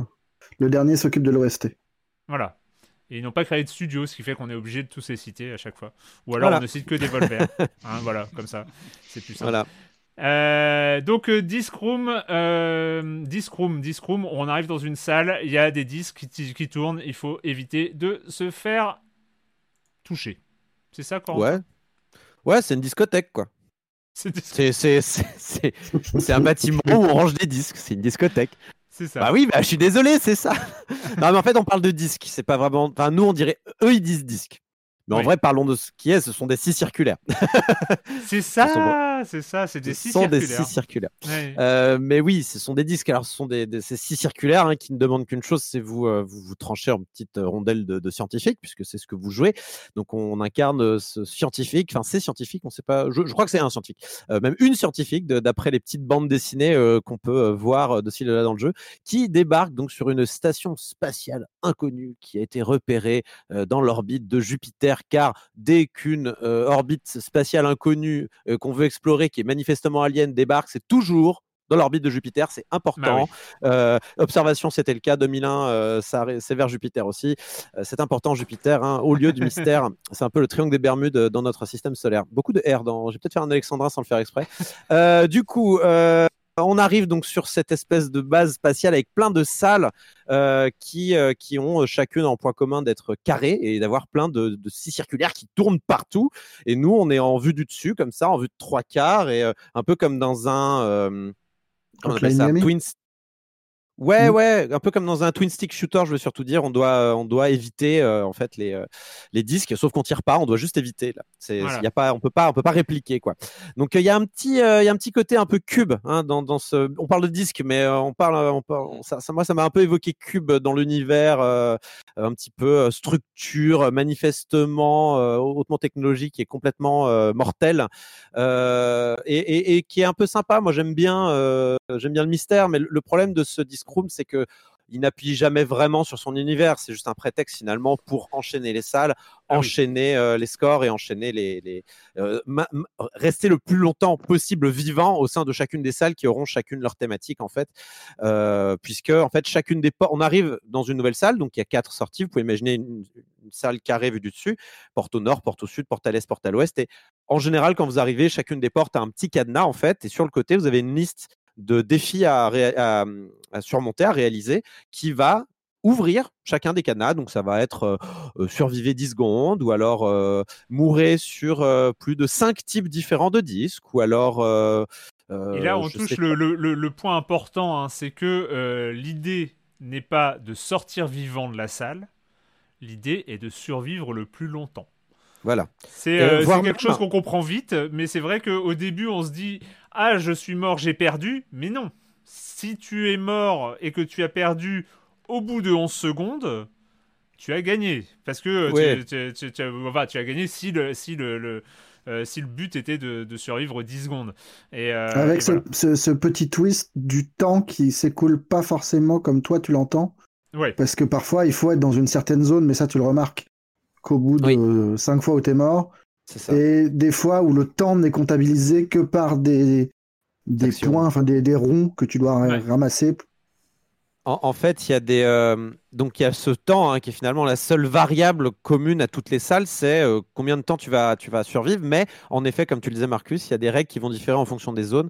Parfois, le temps s'écoule de manière naturelle. D'autres fois, il y a un bouton central au centre de la salle. Il faut rester dessus pour pouvoir faire avancer le chrono justement.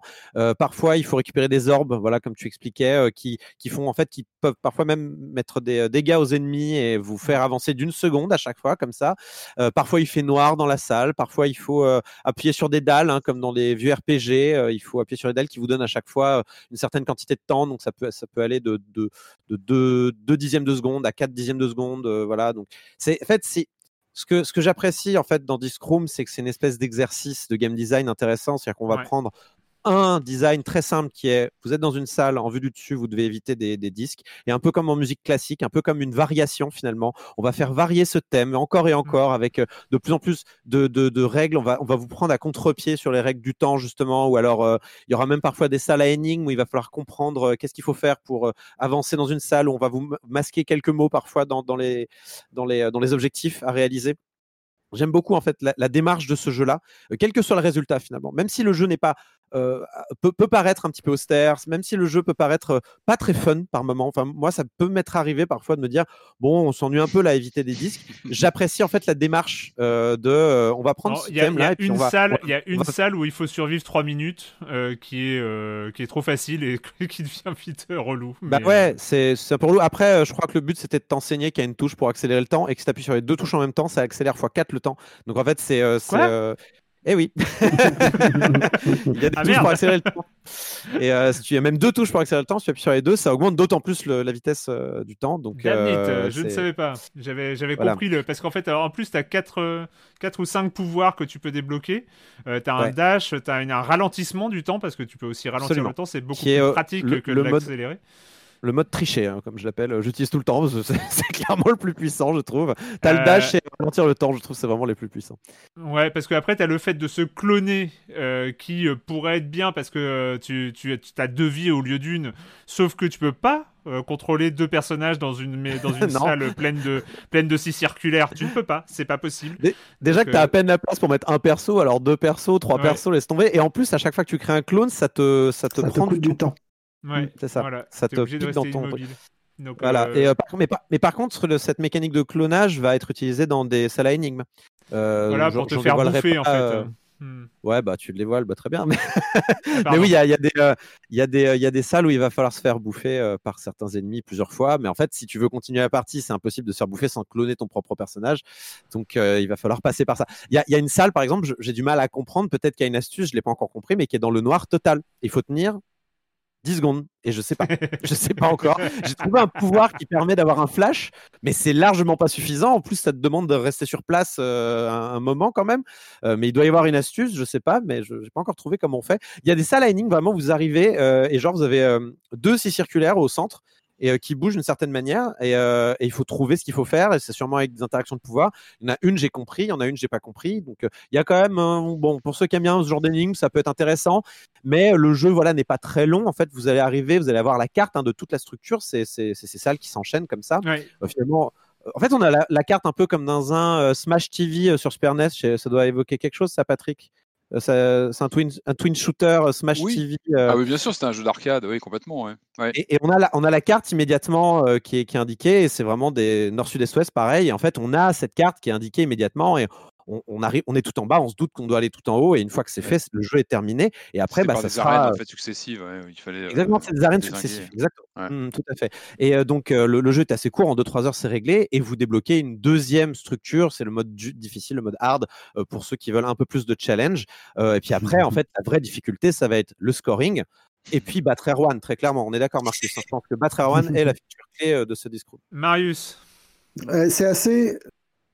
À l'inverse du mode euh, super hard, c'est un jeu qui est très souple, où tu peux régler complètement la difficulté avec. euh, tu peux baisser le temps, enfin le, le- le- la vitesse de circulation des disques, euh, avoir des petits indices sur la circulation. Je trouve que c'est- con, mais c'est euh, vachement sympa. Enfin, c'est bien de pouvoir Très inclusif, c'est formidable. manipuler le truc et au final, moi, je me retrouvais toujours à remettre tout à 100% et à essayer de passer parce que parce qu'en fait, c'est pas si agréable que ça quand c'est plus lent. Mais Ouais. euh, mais non, non, c'est un, un, chou- un chouette jeu. Euh, moi, je le fi- enfin, je pense pas que je le finirai. Je suis pas sûr qu'en termes de de skill et de motivation sur certaines salles, euh, je sois suffisant, euh, enfin su- suffisamment hypé par le truc pour ça. Mais euh, non, c'est marrant. C'est un bon, Il est, bon il petit est- jeu. pas d'une dif- il est pas d'une difficulté insurmontable, hein, mais c'est euh, en fait on va vous donner euh, ce premier défi et après euh, si vous avez envie vous avez d'autres défis. Dans les options il y a planqué, il y a une liste d'achievements qui ne sont pas forcément visibles comme ça au premier coup d'œil. Mais par exemple Marius tu parlais de la difficulté qu'on peut varier. Tu as dit qu'on pouvait baisser la difficulté mais on peut aussi l'augmenter. Que- on peut la booster par ailleurs. Voilà, on peut, on peut passer à 200% de la vitesse normale du jeu si on a envie. Et il y, a un- il y a un défi, par exemple, c'est finir le jeu à 200%. De- voilà, c'est ce genre de défi-là euh, qu'on a. quoi. Donc, euh, Ouais, les défis sont tarés, hein, c'est finir le jeu en 15 minutes euh, en, en ne mourant qu'une seule fois par disque. Enfin, ouais, Ah c'est ouais. c'est très difficile. c'est- je- je- Bah, tu me Bon, donnes, envie de, re- de re- de revoir Cube. Alors, je sais pas s'il a bien vieilli. Faut-il- Est-ce qu'il a bien vieilli? Ça, je, je, je vais le revoir. Je Tiens, allez. il n'y a pas si longtemps, honnêtement, ça tient la route. hein, Ça va, ça tient bien? Bon, je vais, je vais le revoir. Pareil, il y avait un Le premier casting de ouais, il a bien vieilli. Le premier, ouais, parce qu'après, euh, Mm, Ouais. Non, après, on n'en parle pas. les fameuses suites. Euh, Mais euh, voilà, Discroom- il faut, il faut aimer le score, quoi. Il faut aimer le scoring. Et euh, si vous avez des amis, moi, j'ai vraiment été, euh, on va dire, euh, poussé en avant par le fait de voir les scores de Erwan et de me dire, tiens, je vais quand même, je vais essayer de battre Erwan, quoi. C'est, c'est le, Non, non. Non, mais je te, je te jure, Erwan. C'est-à-dire qu'il y, a- il y avait des moments, il y a des moments, je finissais une seconde derrière toi. euh, et j'étais en mode, non mais vas-y, à une seconde près, je vais quand même passer devant Erwan, c'est quoi cette histoire? Et, mine de rien, ça vous motive, Mais mais, non, mais c'est pas mais genre, non, je je suis veux me entièrement d'accord. Je suis entièrement d'accord. C'est c'est juste fun, quoi. Ça vaut, ça vaut pour ça, ça vaut pour euh, battre ses potes euh, sur le sur le scoring, et ça vaut aussi par euh, ces, ces, ces jeux où tu meurs et où il y a le quick reload, enfin où grosso modo ça repart tout de suite. Oui, il ça y a va pas- très vite, quoi. Il y a zéro temps de chargement. la- Enfin, donc, du coup, tu es, sur une sorte de, de, de jeu continu comme ça, où finalement le fait de mourir fait partie du process. Euh, et il faut vraiment finir par mourir 53 fois d'affilée sur une salle pour commencer à être un peu fatigué, pour se dire euh, je, vais peut-être faire autre chose avant de m'y remettre. Mais, euh, mais voilà, on est, on est sur, sur cette sorte de frénésie comme ça qui s'arrête jamais. Je trouve ça assez intéressant et c'est vrai que tu en as parlé à partir du moment où on a le dash et le ralentissement du temps, on a suffisamment d'indices, enfin, sauf quand les autres sont indispensables, mais avec ces deux-là, tu peux généralement t'en sortir en mode de difficulté normale. Euh, et, et du coup, il y, a- il y a ce petit challenge au-delà du. Tu as évoqué le scénario, c'est bien gentil, Corentin, mais euh, c'est vrai qu'il y a. euh, c'est quelque chose qui ne rentre pas vraiment en ligne de compte. Euh, mais c'est une fois on a tout débloqué, on a, on a débloqué euh, tous les éléments, et puis, et puis on, on, Mais- on s'amuse quoi. Ça, ça reste un jeu qui, moi, va, va avoir du mal à me motiver plus que ça. euh, Oui, oui. Devant peut-être la. C'est vertigineux, quoi, les, les défis qu'il y a dans ce jeu-là. Moi, ça me. Autant pour un Céleste où euh, on vous implique euh, émotionnellement, euh, Mm, euh, mm. c'est bien plus progressif. En fait, C'est peut-être ce qui manque. C'est peut-être ce qui manque. Non, mais c'est vrai qu'on on voit avec, avec Céleste ou plus récemment avec Hades ou avec des choses comme ça où tu peux, à partir d'un système de jeu hyper simple d'action pu- pure, mettre un environnement narratif hyper accueillant et qui pousse à continuer et qui pousse à avancer. Et pourquoi pas faire un environnement na- narratif autour de six circulaires Je suis sûr que c'est possible. Et euh, Bah ça ouais, pourrait ouais. être très marrant, quoi. Enfin, ça pourrait être. euh, Et là, c'est vrai qu'ils font un peu le, le, le, le, job minimal euh, là-dessus. euh. Mais, Bah, c'est mais bon. pas l'ambition non plus, hein, mais, mais du coup, voilà, il manque ce petit quelque chose, moi, qui me pousserait à continuer. puis bon, il y y a quand même eu des moments sur le premier, euh, enfin sur la, la partie que j'ai faite et que j'ai terminée. C'était le, le, le- comment les, les indications à l'écran n'étaient pas toujours très claires. J'avais Ouais. parfois du mal à savoir où j'étais. Euh, Il y avait aussi euh, quelques bugs de collision sur les murs qui m'ont un peu frustré euh, à titre personnel et je, je comprends pas très bien comment c'est possible sur un jeu pareil.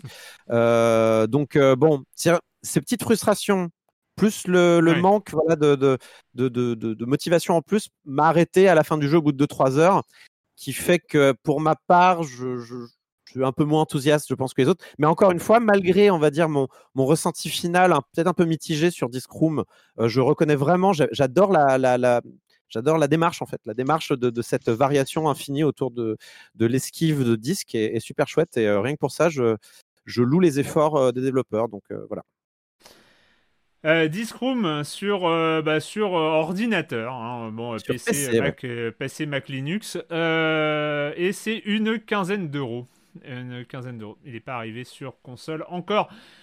C'est fini cette semaine pour les jeux vidéo, après deux heures d'enregistrement. Euh, c'est un échec total, je veux dire, j'avais une contrainte. Non, mais j'avais grande une réussite, contrainte. diront les auditeurs. J'avais- établi une contrainte à la- au début de cet enregistrement et c'est un échec. Mais c'est pas grave, on est dans la joie et la bonne humeur et c'est vrai que c'est un tel plaisir de se retrouver comme ça pour enregistrer cette émission que je n'allais pas, euh, voilà, on va pas être relou et se couper la parole pour rentrer dans les clous. Faut pas déconner. Euh, bref, euh, merci, merci à tous les quatre euh, d'avoir été là. Et la question rituelle à laquelle vous n'allez pas échapper et quand vous ne jouez pas, vous faites quoi à part les puzzles, Julie? Bah, bientôt des puzzles, mais là en ce moment, euh, donc euh, en attendant Halloween, je me fais beaucoup beaucoup de films d'horreur.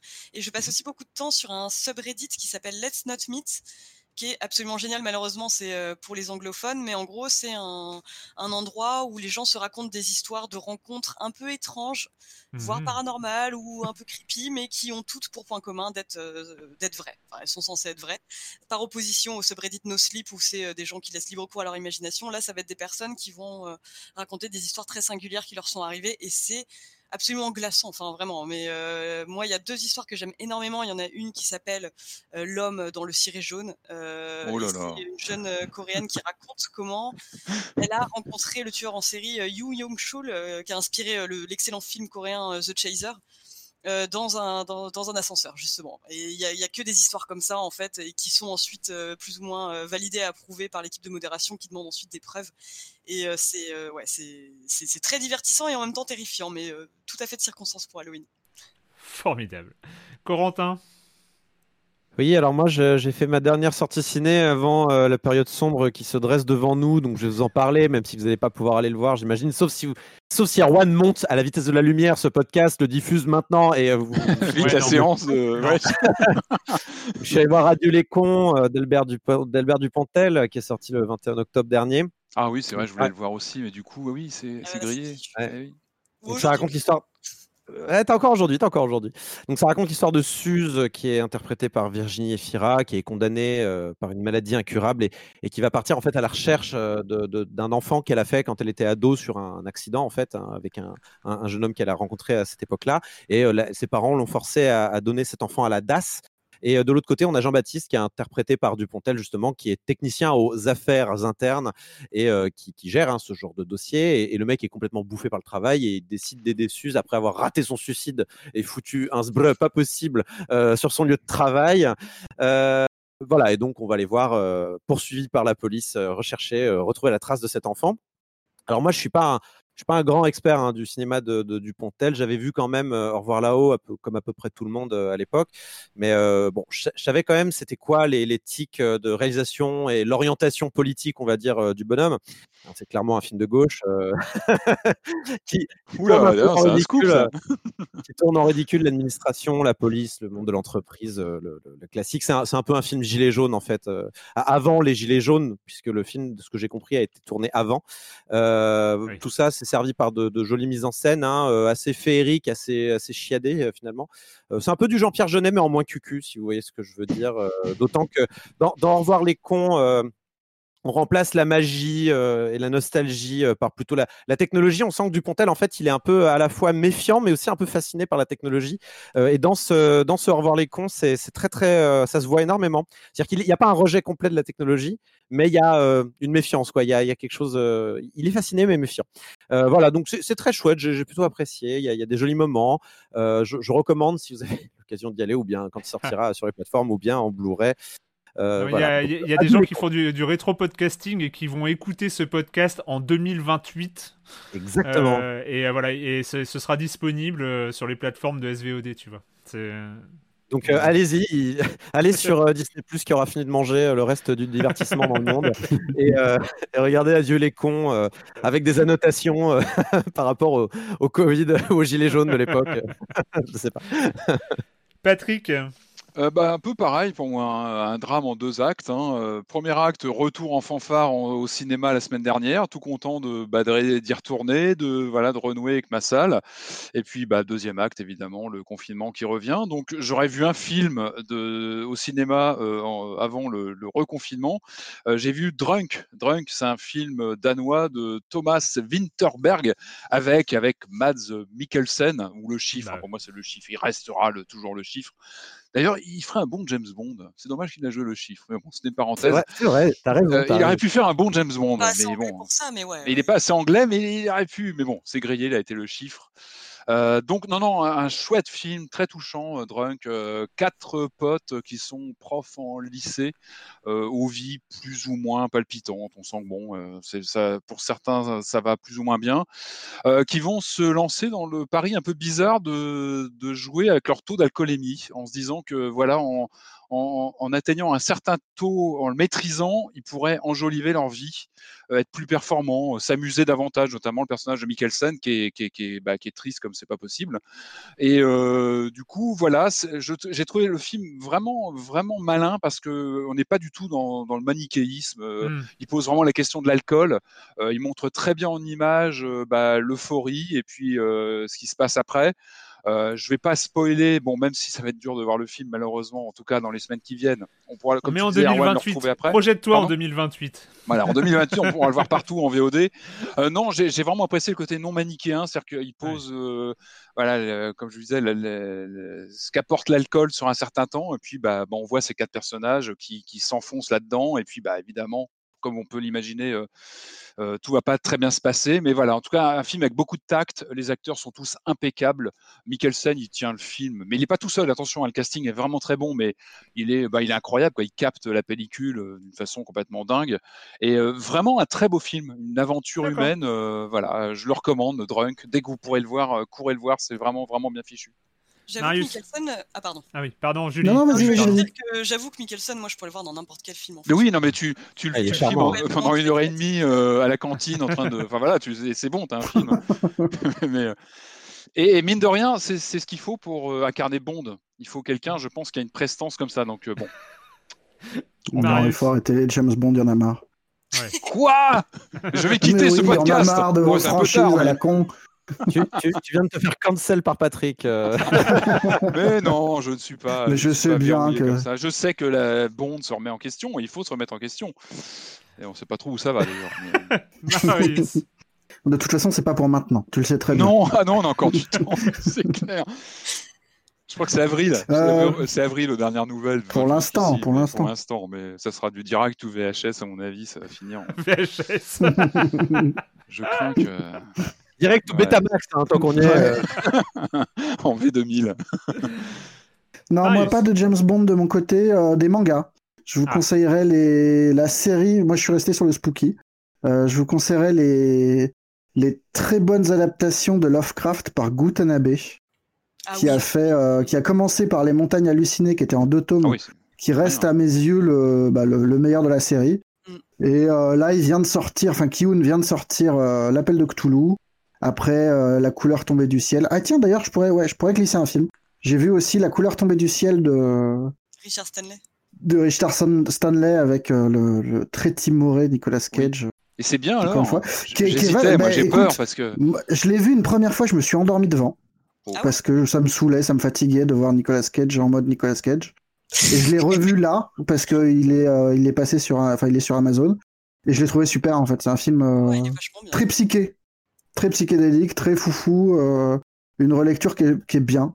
C'est la même société de prod que Mandy, je pense, qui aussi était euh, Ouais. visuellement complètement folle avec un Nicolas Cage qui fait Mm. du grand Nicolas Cage. Quoi. Mais là, il a Mm. quand même euh, une des meilleures répliques de toute l'histoire du cinéma quand il dit euh, Il faut traire les alpacas. Ouais, les alpagas sont pas mal. Ah oui, alpa- alpaca. Mais euh, ouais, voilà. Donc il y a des bonnes adaptations de Lovecraft qui existent. Et, la mise en elle est, elle est tellement périlleuse. Enfin, on le sait, hein, c'est un, lieu commun, mais c'est tellement difficile à transcrire, euh, que ce soit en BD, que ce soit en image, en film. euh. C'est qu'un détail, mais ces adaptations en plus sont très euh, jolies d'un point de vue euh, édition. C'est-à-dire qu'il y a des magnifiques couvertures, euh, c'est pas du cuir, mais presque. euh. T'as raison, Ouais. ça compte. Ouais, hein. moi, je, moi je suis moins emballé par ça, par le côté euh, faux livre en cuir, en plastique. Mais t'es t'es complètement euh, blasé. Necronomicon en, en- Non, non, mais par contre, non, non, mais les, les livres sont super. Et même, même pour quelqu'un qui ne lit pas de manga, c'est quelque chose qui est. C'est une écriture qui est très proche de la bande dessinée européenne, en fait. Mhm. Je trouve que c'est la meilleure bande dessinée européenne depuis un moment euh, dans l'aventure classique, enfin dans le truc très. Mais c'est très chouette. Alors moi, j'ai euh, commencé à lire, j'ai fini euh, le, tome 1 et j'ai euh, du coup j'ai enchaîné tout de suite sur le tome 2.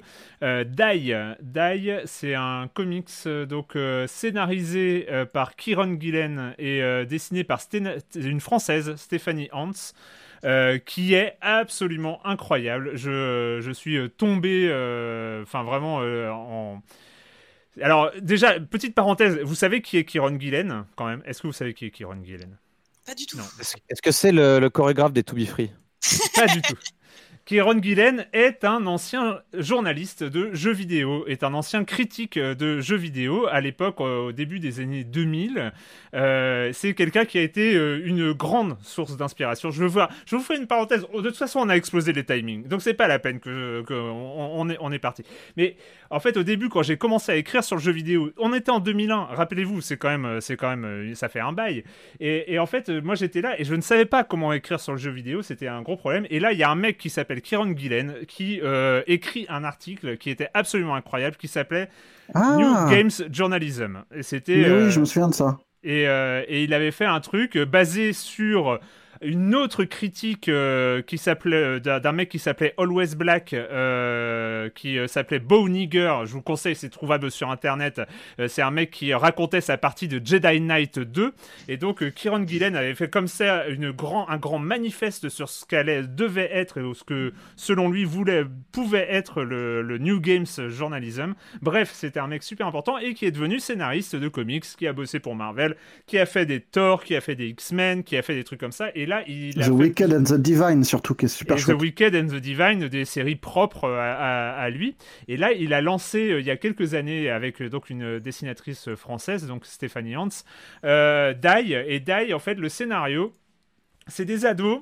euh, qui se retrouvent il y a quelques années comme ça de, à faire une partie de jeu de rôle et, euh, et en fait euh, dans un monde dans un jeu de rôle imaginé par l'un d'entre eux euh, le, monde s'appelle Die et en fait le monde c'est un dé à 20 faces en fait.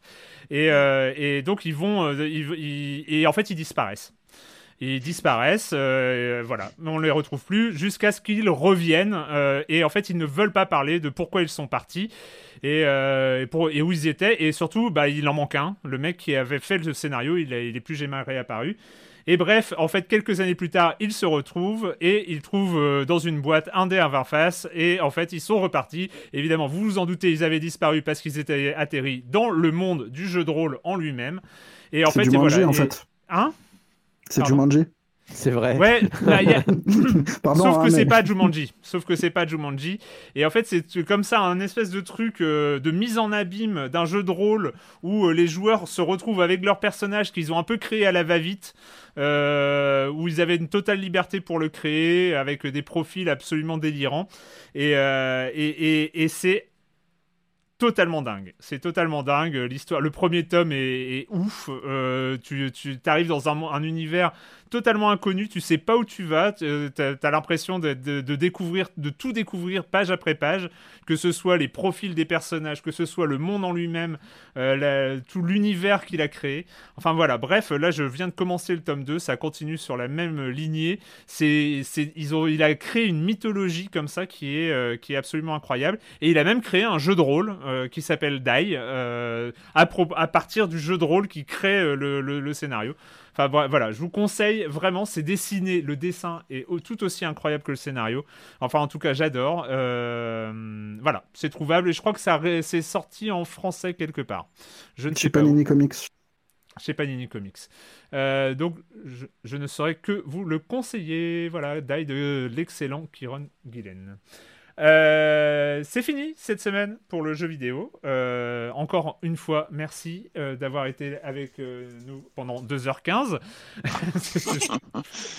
J'ai Ah j'ai un malus de les 50%. records hein. sont- Je sais pas si vous vous rendez compte, il y a quand même un malus de 50%. Euh, bref, on se retrouve la semaine prochaine pour parler de jeux vidéo sur libération.fr et sur les internets. Ciao Bye bye. Salut